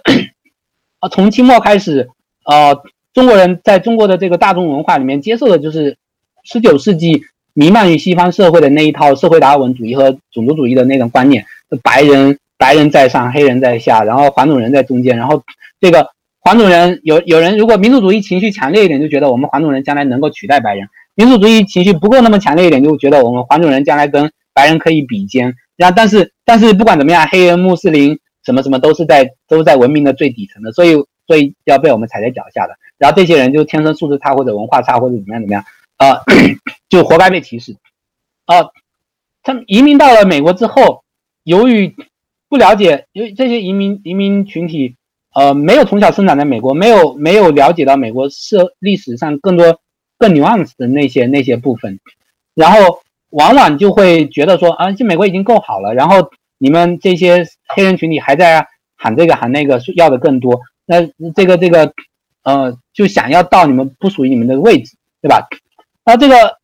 再加上很多新移民群体，实际上是呃，要么是已经是中产阶层了，要么是作为国内的所谓的天之骄子，就是改革开放的前一二十年，包括我自己也是，就是说出身底层、出身非常贫困的阶层。然后由于改革开放的前一二十年，国内的这种呃贫富分化还不太严重，然后。底层，呃，二三线城镇也能够接受到相对还可以的教育资源，所以我们考上了好的大学，然后到美国留学，出国留学，然后呃奋斗成功了，成为人上人了，然后就想当然的以为说，呃，这个 这些都是靠我自己拼搏奋斗出来的，跟社会没有什么关系。然后这个，所以我能够我能够从那么贫困的地方挣扎出来，然后成为成在美国过的过这么好的生活，那你们你们黑人怎么就不行呢？你们为什么就不能从这个？呃，贫民窟里面挣扎出来呢？那当然，从概率上说，肯定也会有一些呃黑人家庭能够挣扎出来。但是，但是对于这些大陆新移民群体来说，由于接受了那种潜移默化的种族主义，由于接受了那种灯塔主义，然后再由于自身的经历，这种这种成功人士的这种 这种经历，使得他们产生了一种认知上的偏见，就觉得说，就忽略掉了说，呃，这种黑贫困黑人社区这种。大规模的深层次的恶性循环，呃，使得绝大多数的黑人家庭没有办法从从这个这个这个恶性循环中挣扎出来。其实对于中国也是一样的，就是说，如果我们回头去看中国的那些中下阶层的话，包括我自己以前的许多许多小时候的许多小伙伴，现在也过得非常的贫困潦倒，对吧？就是说，但是我们就是对新移民阶层，由于有呃在阶呃新移民群体有有一个阶层上的同质化，然后然后身边看到的都是这都是已经移民过来，在美国过得还可以，所以就就就就就会天然的觉得说，哎，这些底层的没有没有挣扎出来的人，就是就肯定是自己自己有什么原因。呃，我觉得在在这一次这次运动中，我自己感到蛮欣慰的，就是就是呃，好像感觉大陆移民群体比几年前，比几年前什么 Eric Garner 那个事件，或者是这个呃 Michael Brown 的事件什么，有更多更多的新移民，呃，尤其是年龄比较小的留学生，我觉得可能在美国读大学的学生，然后呃，他们意识到了这个。这个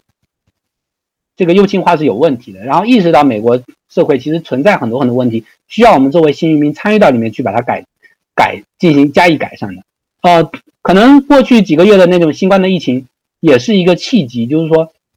新冠之后，很多亚裔群体在美国被歧视了，很多人以前岁月静好的，然后忽然间脸上被被人吐了一口痰，然后说你是病毒，你滚回中国去。这是，然后才才忽然发现，哦，原来潜伏在我们身边的这个种族分子那么多，然后才开始，呃，然后接下来爆发了这个这个呃，Floyd 的这个事件和抗议，然后开始开始对这个这个事件有更多的共情。我觉得这可能也是一个契机。但是，嗯，总体而言，确实，大陆新移民群体的这个这个右倾化现象是一，我觉得是一个蛮严重的一个问题。呃，更具体的，我前面说了，我前面有那篇那篇论文，然后。然后感兴趣的朋友可以都去看一看。呃，评价一下 U B U C B 的匿名公开信。呃，Berkeley 就是这两天网上冒出了一个匿名公开信，声称说是伯克利历史系的一个少呃黑人教授写的。那这个这个身份肯定是假的，因为伯克利的历史系的黑人教授就那么两个，然后他们的观点，你你公呃你可以在他他们的公开论述里面找到，然后跟这个匿名信绝对是相反的。啊，具体是谁写的？呃，我不知道，有可能是那两个，有可能呃，就是不是这个匿名信发给了两个黑人教授嘛？那两个黑人教授是学术界里面比较少数的那个黑人保守派教授，然后呃，他们出来声称说啊，我们确实收到了这个信，然后这个匿名信里面夸了这两个黑人教授的研究，所以如果小人之心的呃说的话，说不定他们两个之间一个，也有可能不是，也有可能是其他的 呃。呃，另另外的某个某个保守派，但是，呃，这对这个匿名信想，我想说两点，一个是说，这个匿名信里面其实没有什么特别新的东西，那所有的东西都是这个呃，run of the mill conservative talk point，就是呃保守派多少年来一直在讲的东西，就是对对对，就不承认存在呃系统性的歧视等等等等，其实很多我今天讲座里面都讲到了，然后那个。呃，你可以，而且那个信写的其实水平不高啦。就是我觉得，假如说听众中有正在准备考 GRE 的朋友，呃，准备出国，然后正在正在做 GRE 题的朋友，可以把这个匿名信当做一个自己的修思维训练题啊，自己的考题来来挑一下错，看看这个这里面说的所谓的论据，呃，所谓的论述有都有哪些逻辑问题，自己自己当当一个小小练习来做一下。呃，这是一点，呃，时间关系我就不具体讲那个。但另一点我想说的是，呃，确实，在美国黑人群体里面，有比例相当稳定的，大概百分之十左右的黑人是在呃是跟这个公开信以及支持这个公开信的那两个那两个黑人教授是类似观点的，就是呃保守派黑人，这个这个是有一个很强很强大的这个。宗教文化传统就是有一派黑人，他们认为说，呃，这个这个，呃，黑人要自力更生。就我们在奴隶制那么那么艰苦的时候，我们就熬过来的。然后这个，呃，种族隔离那么艰苦的时候，我们也熬过来了。怎么到现在我们就不行了？这个，呃，前面我讲到七十年代大规模囚禁兴起的时候，很多，但是很多黑人领袖、黑人政治领袖、社运领袖。也支持，也支持过那个大规模囚禁的那一些法律政策，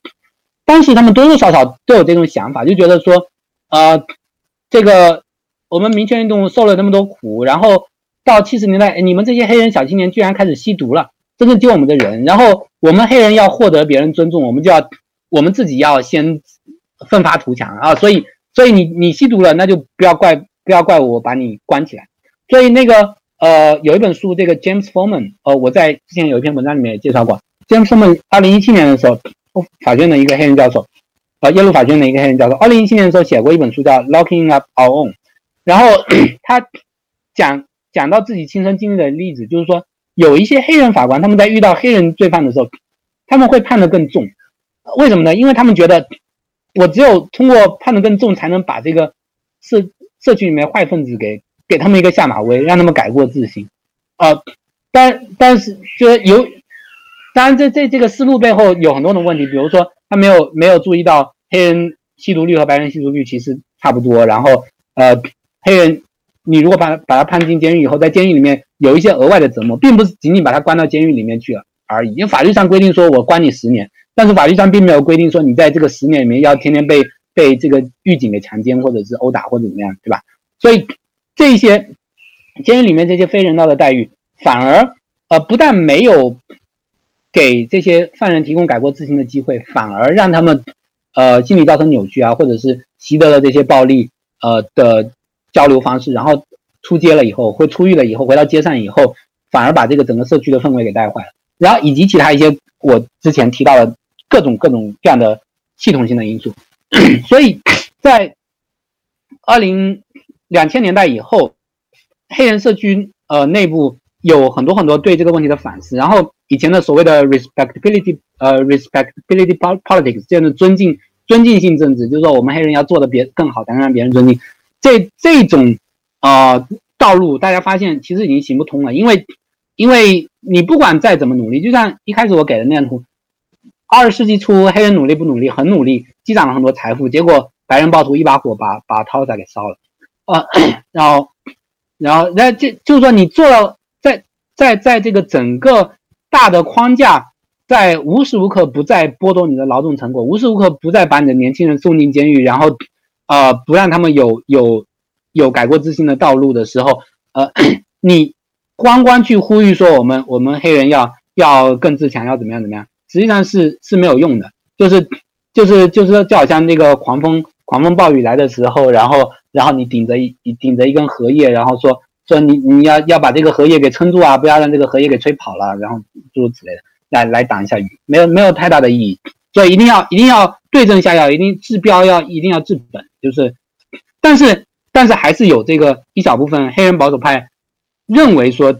呃，问题出在黑人自己身上，我们不要去管那些外面的更大的结构，那个是那个是其其他人的事情，不是我们能管得到的，所以所以我们就不要去管它。然后呃，关于这个问题，这样我还可以再推荐一本书，就是 Corey Robin。呃，美国的一个政治学教授，今呃去年出的一本书叫做《The Enigma of Clarence Thomas》，啊，就是托马斯大法官的谜，呃，托马斯大法官之谜，就是因为呃，Clarence Thomas 就是现在美国高院里面唯一的一个黑人大法官，他实际上就属于这一派的黑人保守派。然后 这个呃，Robin 那本书呢，呃，我觉得写的非常有意思，他是从托马斯青年时期开始去挖掘他的档案，然后就。挖挖掘他怎么一步一步的去接受这个这种保守派的思路，那么然后后来发现这个这种思路跟跟那种父权主义跟这种男男权社会这种父权主义有很强的很强的关联，就是说对于托马斯这些人来说，他们觉得呃我前面不是提到嘛，就是说呃大规模囚禁之下，黑人青年大规模的入狱，然后这个在那些有家长制思维的那些黑人男性长辈心目中是一个非常丢脸的事情，觉得我们。黑人社会不行，是因为我们的男人没有振作起来。我们我们不是不是真正的男子汉。然后然后真正的男子汉要要在任何逆境之中咬牙，不能不能喊屈，不能喊痛，然后要要迎面承担一切的风雨，然后把整个家都给扛起来。那这个，所以所以如果如果你你那个没有办法进呃把自己，比如说你辛辛苦苦从一个小商铺做起，然后然后一步一步做大，如果你做不到这一点。那么你就失败了，你不是一个成功的男人。然后我们黑人社区的罪责都要都是黑人社区的问题都要怪在我们现在黑人小青年们都不在男人这一点上面啊，所以这个是呃，这个是这种黑人保守派里面，就是就大概在美国人口百分之呃黑人人口百分之十的这部分非常坚定的黑人保守派里面比较流行的观点。然后 嗯，这这观点问题所在，其实前面我差不多也都说了，嗯，对，所以那有兴趣的可以朋友可以去看一下那一本书。呃，去去去了解一下黑人啊，除了除了那本书之外，还有一本书叫做呃《The Lone Republican》，《The Lone Black Republican》，就是孤独的黑人共和党人，讲的也是这个民权运动以后，为什么还有极少数的黑人留在共和党里面，实际上也是讲这些黑人保守派他们的心路历程。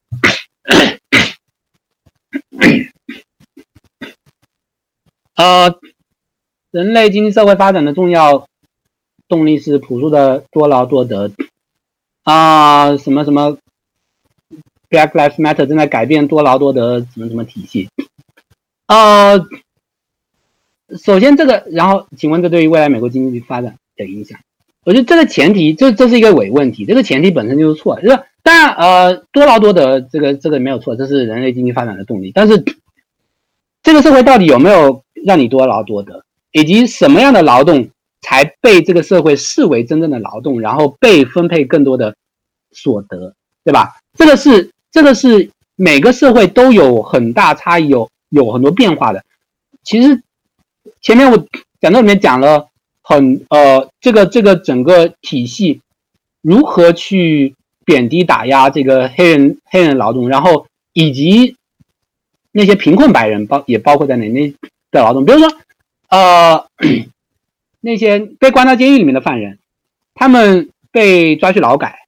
辛辛苦苦的给这些大大公司生产那些产品，而这些大公司因此获取了很多的利润。但是这些黑人们，呃，这些这些犯人们，他们拿的钱，连最呃最低工资的五分之一都不到。这个是算多劳多得吗？劳动的是谁呢？是这些犯人还是这些大公司呢？为什么这些大公司的高管，他们坐在这个这个？呃，躺椅上面，然后，然后动动呃上下嘴皮子一碰，他们就可以拿几百万的高薪。那那些那些那些犯人们，他们工作了一天，就只能只能拿一块钱，对吧？这个这个多劳多得体现在哪里？所以这个很多时候，这个社会的分配是本身是扭曲的。如果你真正想要让这个社会呃多劳多得的话，那就要让这个社会的这个整个体系、整个结构变得更加公平。包括分配上的公平，包括司法上的公平，然后同时你要去补偿过去的那些不公平，比如说过去几几十年甚至几百年，黑人长期在美国受到压迫，然后在教育上受到歧视，然后这个民权运动以后，白人呃中产白人大大批的逃离内城，然后由于美国的这个公立学校，它的资金来源主要是房产税，然后由于 内城这个富人逃离。然后同时，穷人呃呃黑人们在在这个住房贷款上受到歧视，债务缠身，房价一文不值，所以使得这些黑人黑人社区的公立学校根本没有任何资金的投入。然后他们的小孩子这上上学跟放羊是一样的，就是上学只是为了不他们不到街上去犯罪，然后在学校里学不到任何东西。然后这个七六年的时候，高院有一个呃有一个案子，这个这个呃。San Antonio 这个案子，呃，这个因为因为这个 San Antonio 想要改变这个公立学校的这个资资助方式、资金来源方式，从房产税改改成整个整个市的整体规划，然后这个那些白人反对，白人白人把这个案子打到这个这个高院，然后高院说啊，这个这个房产税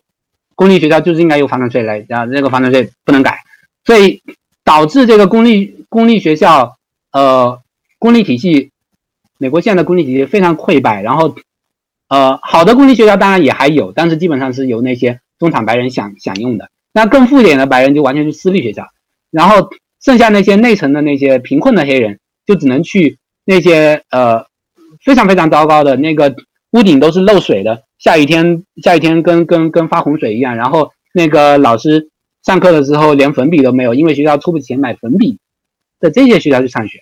然后这时候你跟他，你跟你你说啊，多劳多得啊，你这个呃，黑人小孩子就是不好好学习，那个你看他们考试成绩就不好，然后呃，活该他们就不能去上大学，什么什么什么什么，呃，然后完全无视 这个从从司法上到这个教育上到到其他一系列社会福利上，这这么强烈的不公平，这么强烈的就这种这种倾向性，然后这个多大多多大多的体现在哪里呢？然后然后如果我们这时候想要让这个社会恢复到一个好的平衡态啊，真正的多劳多得状态，那是不是应该至少要去花大力气社会呃福利项目，然后各种补偿项目，去把那些挣扎在贫困线上，因为这个社会已有的歧视而挣扎在贫困线上，而陷入恶性循环的那些黑人家庭，黑人家庭全部都给救助出来以后，把大家拉到了同样的起跑线上之后，然后这时候你再开始讲多劳多得的事情，对不对？所以，所以一一一旦一旦开始讲什么？呃，多劳要多劳多个黑人就是懒，然后什么取取消了呃赛的考试，就是就是什么呃对黑人偏心诸如此类的，这根本都是根本都是伪问题。这是不但是伪问题，而且所有这些改革，在花了大力大大的力气才能推动的这一点点改革，根本都是杯水车薪，真正体制性的问题都还没有触动到。然后这时候，如果你都不参与到对体制性的。问题的这种呼吁和抗议之中，然后只坐在家里面说，呃，连杯水车薪的这一些小小的补偿都不要给的话，那那这个这个这个，我觉得这个完全怎么说呢？就是对，呃，大家可能可能有的朋友是没因为之前没有深入想过这些问题，或者不了解这背后的这些历史和数据啊什么的，啊，所以所以我也不愿意有更强烈的批评，然后我我只是说，呃。希望这样的回答能够给给这个提问的朋友一些启发，就是如何去思考这个这看起来好像很简单的这样一个问题。嗯，这次游行中出现的打劫有似乎有一定的针对性，主要服务于呃针对那些富有阶层聚集的地区。呃，是否除了种族矛盾之外，也有阶级矛盾的成分？我觉得呃肯定有的，就是说美国美国的阶级矛盾在。过去几年间，十几年间，慢慢的变得越来越显眼。呃，以往很可能在二三十年前，还有很多学者说美国是一个没有阶层的社会，或者美国是一个大家不谈阶级的社会。呃，确实就是说，呃，美国历史上确实是这样子，就是就是主流文化一直在淡化这个阶级差异。呃，但是在过去，呃，随着金融危机以后，然后这个贫富差距的扩大，这个这个，呃。种族问题背后隐藏的阶级问题，然后和种族问题相互纠缠的阶级问题，以及种族问题之外独立的阶级问题，所有这一切都在浮出水面。所以，呃，当然更具体的这个运动，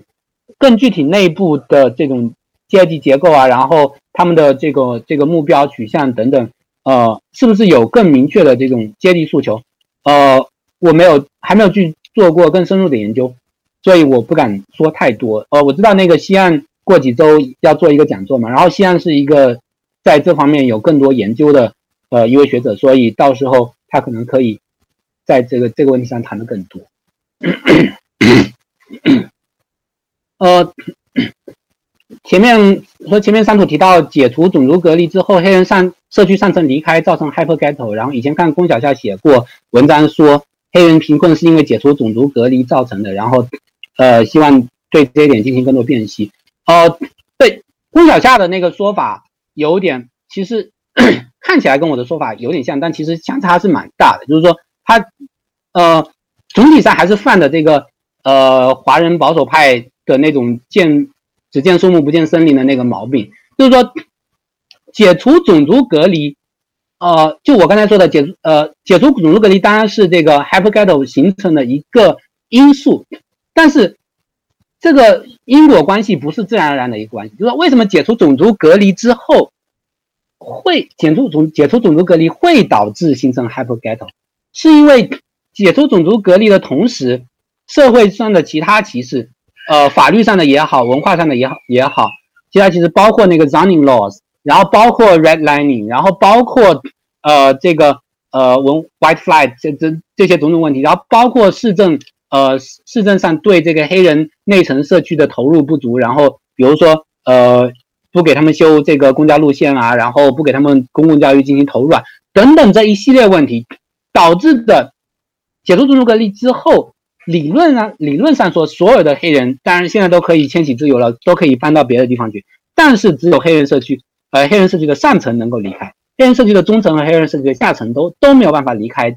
ghetto，然后所以 ghetto 才会变成 hyper ghetto，然后黑人社区的上层离开以后搬到远郊住大别墅以后。然后中层社区，呃，和下中层社区和下层社区困在一起，同样困在这个 hyper ghetto 里面。然后，呃，由于这个呃阶层多样性的丧失，然后由于大规模囚禁造成的恶性循环，使得这些留留不得不留下来的中层社区，他们也渐渐的丧失了生计，丧失了工作，然后丧失了这个家庭收入来源，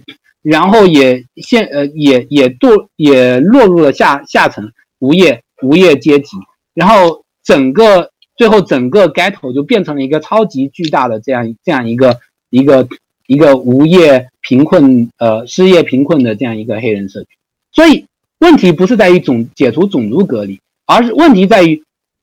解除种族隔离之后，啊，就是说把表面上大家最容易看到的最呃那那些那些那些歧视给去掉之后，背后藏藏在背后的。一千层、一百、一百层、一千层的歧视，没有人愿意去解除它，然后最后，最后才会交交错作用之下，最后导致了这样一个结果。所以，真正要解决这个问题，不是说，哦，我们好像回到种族隔离时代，因为种族隔离时代，南方的那些那些被隔离起来的黑人也非常穷困啊，难道他们的日子就好过一点吗？不是这样子的，而是说，解除种族隔离还不够，还需要打破其他的。这些华人保守派们不了解，呃，不愿意了解的这些更更更更深层次的、更深层次的歧视，而这些恰恰就是现在 Black Lives Matter 要做的工作之一。美国抗议为什么不打砸、抢烧、占领权力机构？呃，为或者说为什么成功性很低？相比之下，台湾和香港抗争者都成功占领了最高这个呃最高立法机关。这一点，呃，实际上一个，就像我刚才说的，美国的警察是高度军事化的，然后他们的权力非常非常巨大，所以如果抗议者真的去去抢占权力机构的话，可能真的警察就呃直接开枪了。然后，呃，这点和前面提到的那个，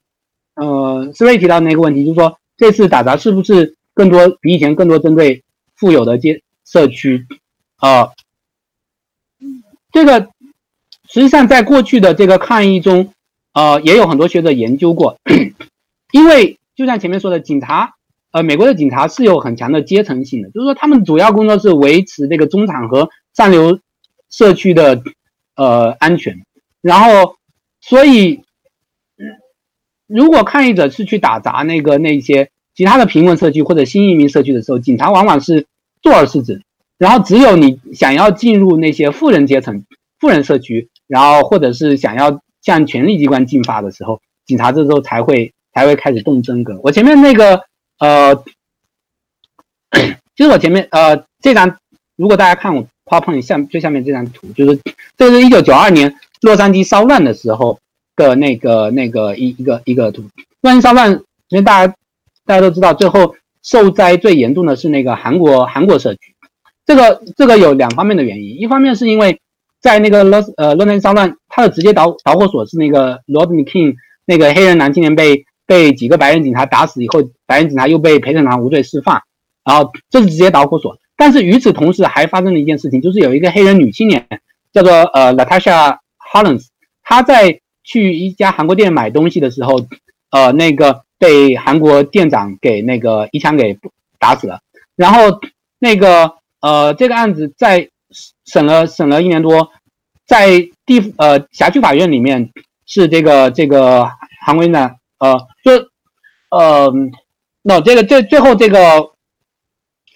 陪审团给这个韩国韩国店长定了很重的罪，呃应该是十年，但是法官把这个呃刑给直接减轻到了这个五年的 probation，就是保外，然后三百个小时的社区服务。大概这样子，就说一天牢都不用坐。然后这个，呃，公诉方上诉到这个这个上诉法院之后，上诉法院维持了原判，也就是说，这个韩国店长杀死了这个黑人女青年之后，呃，一天牢都不用坐。这个这个判决，这是发生在 Rodney King 那个判决的一个礼拜之前，正好整整一个礼拜之前。因为这这个判决下来之后，本来黑人社区已经非常不满了，然后这个呃，再加上接下来白人陪审团把这个白人警察无罪释放，所以直接导致了这个这个呃骚乱的爆发。然后这个骚乱之前，当然黑人社区跟韩国社区有很多的矛盾，就是当当时的洛杉矶的韩国社区跟我们现在。刚才有朋友提到的华人新移民一样的右倾化的那个呃现象很严重，然后就觉得黑人就天生就是懒就是惨啊，就是？本来有平时有一些小矛盾，然后因为 Latasha Hollins 这个的死，所以有很大有一波抗议队伍就向这个韩国社区进发，然后 在另另一个原因，为什么韩国社区受灾严重？是因为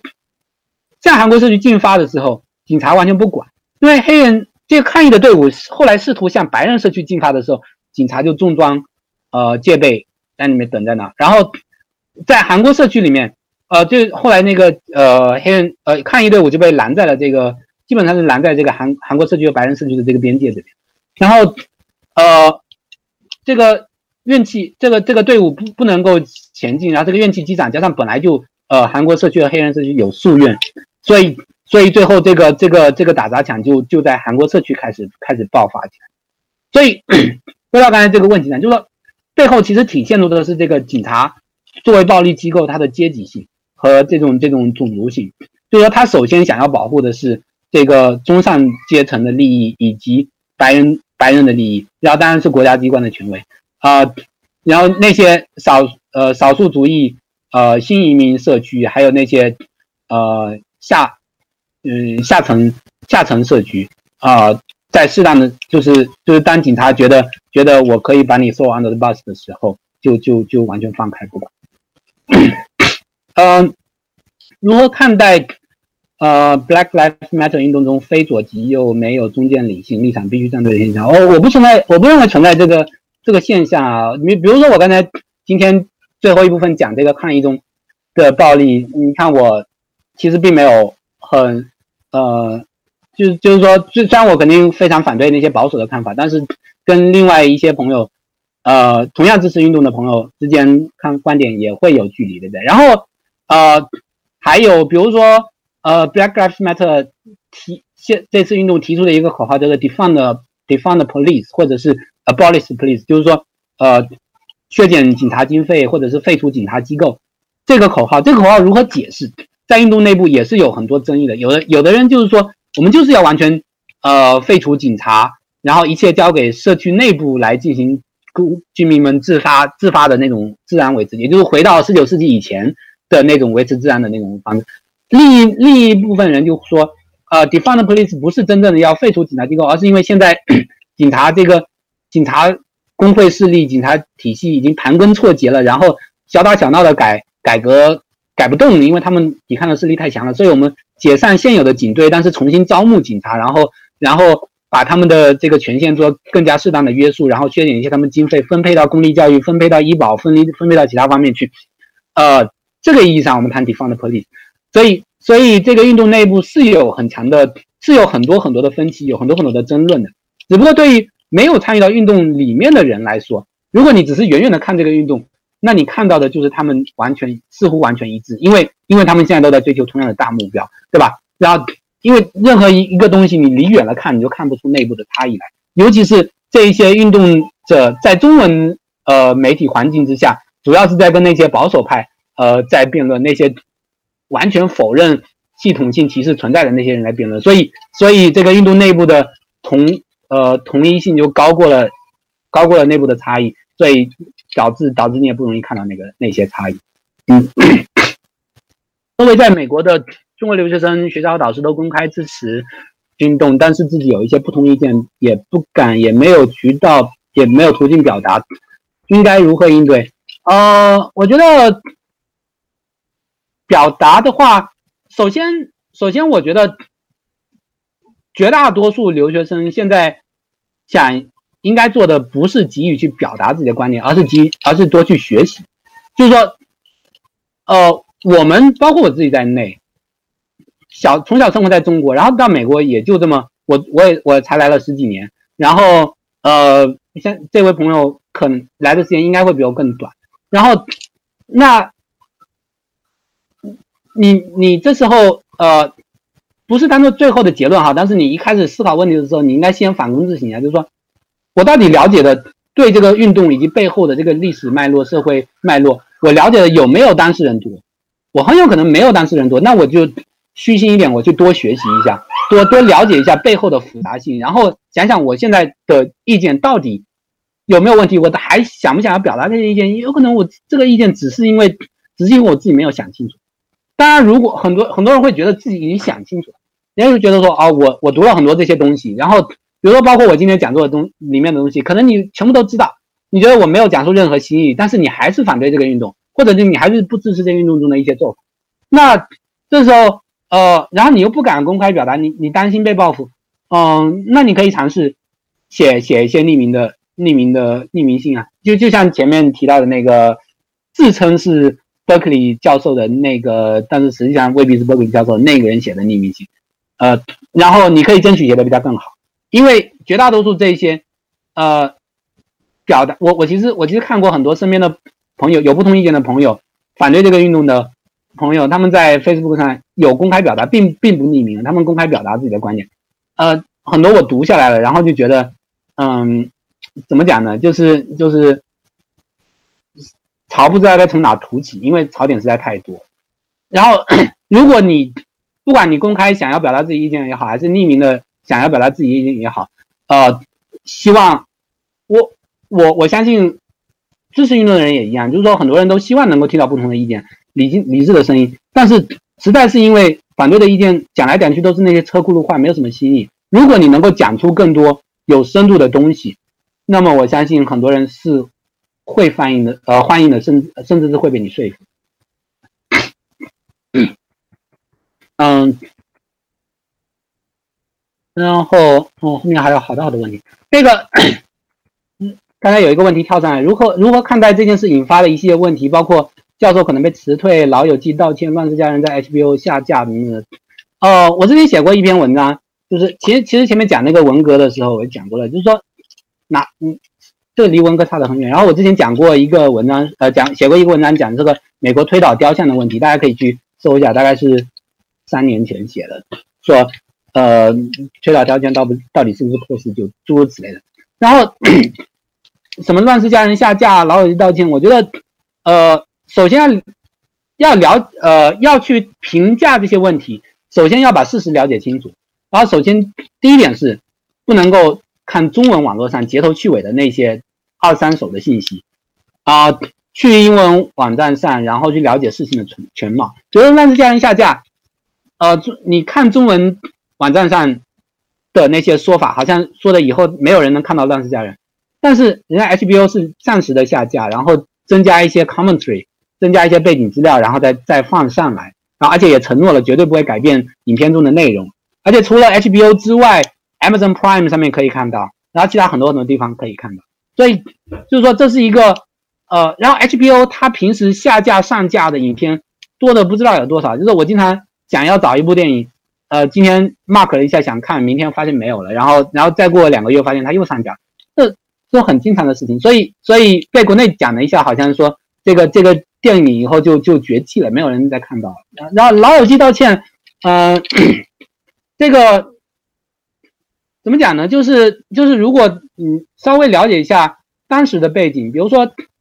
老友记，呃，如果如果看看过的朋友应该会记得，里面 Rose 他曾经谈过一个亚裔女朋友，对吧？那个名字我一下忘记了，呃，这个中间谈了一段时间，然后感情很好，什么基基本上谈婚论嫁了，然后忽然因为突然一个一个什么原因，然后就就消从这个剧集中消失了，两个人就分手了，然后就就从剧集中消失了。过了很多年以后，这个亚裔演员回忆，他写过他写过一个回忆，在网上如果要搜的话，按他的名字都可以搜到，就是说他当时。在出演 Rose 的女朋友的时候，每天会收到无数封来自全国各地白人的这种辱骂的邮件，说你一个你一个亚裔女性凭什么跟凭什么在这里面出现？然后凭什么跟 Ross 谈恋爱？凭什么跟白白人谈恋爱？那个你们都你就该去死！然后你长得这么丑，你滚回中国，然后滚回韩国，滚回日本，诸如此类。所以对他心理造成非常大的创伤。所以后来他他他没有办法在这个剧里面再演下去。这个就是说，这是当时活生生的社会社会氛围。在《老友记》那么白，《老友记》在九九十年代就是说，呃，这全白人阵容，这这个本身是社会氛围的反应。就是，呃，时过境迁，我们发现这个这种呈现是确实是非常成问题的。然后。现在也不是说我们因因此就把老友记禁了，对吧？你想看老友记在 Netflix 上还是可以看到。那么导演出于良心发现出来道句歉，啊，这个我也不知道为什么国内这个中文媒体就那么嗨，就觉得啊，好像好像你看这个文革又来了，很多事心闪念，大家都抓出来要批斗。实际上老友记的问题不是一个孤立的问题，它反映的就是那个时代，甚至现在也是一样的，就是说整个好莱坞，整个美国的影视产业。一直以来就是由白人把控，然后黑黑人和其他少数族裔，包括亚裔在内，一直被边缘化。黑人那个，呃，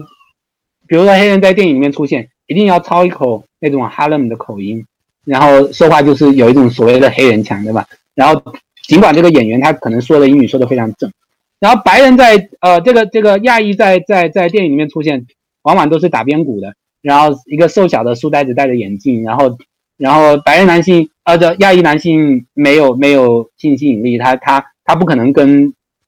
不可能谈恋爱，他他肯定不绝对不可能跟白人姑娘谈恋爱。然后白人呃亚裔女性呢，她她那个最后肯定要嫁一个嫁一个白人，呃白人主角，这个英雄救美，诸如此类，就是这这些是一直以来本来就是说，不仅美国主流文化，包括全世界，因为美国。影视文化太强势了，二战以后太强势了，所以我们从小到大接收到的那些好莱坞的洗礼，那些那些视觉上的呈现，潜移默化的塑造了我们的世界观，然后我们就觉得，哦，白人金发碧眼好美啊，然后黑人就很丑，然后怎么样怎么样，呃，然后那个电影里面、电视里面出现一个黑人就觉得不舒服。我我相信很多，嗯，很很多人可能会急着反驳说，哦，我不是这样的，但是我其实相信内心里面很大大多数中国中国人都都是这样看到。看到这个广告牌上出现一个黑人，会觉得很不爽。嗯，然后 现在在这这个美国过去十几年引起了很多反思，然后和倡议，呃，然后这个这个呃好莱坞也慢慢的开始有所变化。那但是恰恰是离得比较远的远的远的这个中中文媒体有点有点这个皇帝不急太监急的味道，然后试图帮助试图。你就一直在缅怀和和试图维护呃维持那种那种过往的那个白人至上的这种这种影视影呃视觉视觉秩序，就是非常非常非常奇怪的一个事情。当然其实也不奇怪呃，结果再自我宣传一下，大家可以去看一下我那篇论文，那个川呃邓塔主义和和中国自由派的传统化啊，里面对这个问题其实有解释。OK，后面。对，咱们今天这个问题是不是基本都都重复了啊？呃，差差不多，咱们今天也差不多快要到三个小时了，非常感谢这个呃三兔老师，没有没有没有多为我们这个分享了这么长的时间。然后刚才呃那个三兔老师也提到论文，我刚刚看到观众的这个微信群里，大家也都已经在分享了。我们之后也可以整理一下，把三兔老师最近相关的这个文章。呃，集合的推一下，嗯，在这之前，大家也可以先去 Matters 的页面上看看他呃长期以来公共写作的这些文章的整理。对，嗯，那我们今天的呃讲座内容就差不多可以先先到这里了，辛苦三通老师。好，谢谢谢谢你啊，谢谢谢谢主办方，然后也谢谢大家，呃，在国内的这么早来听，然后在美国的这么晚来，呃，对，然后还听我多多花了一个小时时间，可能耽误大家很多事情。没有，不用，不会。非常非常感谢三兔老师能来，然后也是非常感谢这个观众能跟我们一起在周末的线上这那个度过三个小时的时间，希望大家都有所收获。然后接下来我们可以接着在微信群里把这个讨论延续下去，然后让这个对话继续。嗯，以及呃我们这个活动页面上有这次活动的反馈表，大家看看对三浦老师有什么想说的话，也可以写在里面。我刚才看到有人在这个聊天里面说要给三浦老师打钱。呃，那接下来我们还有呃，这这个系列，这是今天是首讲嘛？嗯，来预告一下下个礼拜。我刚才我刚刚也看到这个呃聊天里面有人在问说，那么我们具体作为亚裔，呃，具体或者说作为留学生，我们接下来能做什么？那么就是下一期呢，欢迎大家来听呃游天龙和唐韵。呃，也是周六下午，是美西时间五点钟，美东时间晚上八点钟开始的。这个他们应该会跟老赵有一个对谈，呃，主题就是讲在美国亚裔要怎么样来支持这个种族，呃的正义。他们具体会从历史上，呃，亚裔和其他这个族裔的合作，到今天这个偏见和隔阂加深的现状，而我们身处当中的这一代人应该怎么样跟上下两代人还有其他人来解释美国的这个种族问题。嗯，另外一个活动预告是我们的合作方 Matters，他们的呃北京时间今天晚上七点，六月十四号晚上，然后美西时间明天早上四点，美东时间早上七点，有一场这个青年政治哲学学学者陈纯的讲座，大家也可以去关注一下。然后我们接下来这几位老师，嗯，北大飞，然后西岸，还有王一帆，啊，他们也多多少少都在 Matters 上有更新他们的内容，欢迎大家去关注。本次活动的文字总结和录像，我们会在近期尽快的整理推送，欢迎大家关注我们湾区文化沙龙的邮件列表，还有 YouTube 频道、苹果播客，呃和 Spotify，也可以关注我们的微信公众号、新浪微博、Bilibili、Facebook、Matters，还有 Even Bright 活动发布页面。感谢大家，我们今天的活动啊到此结束。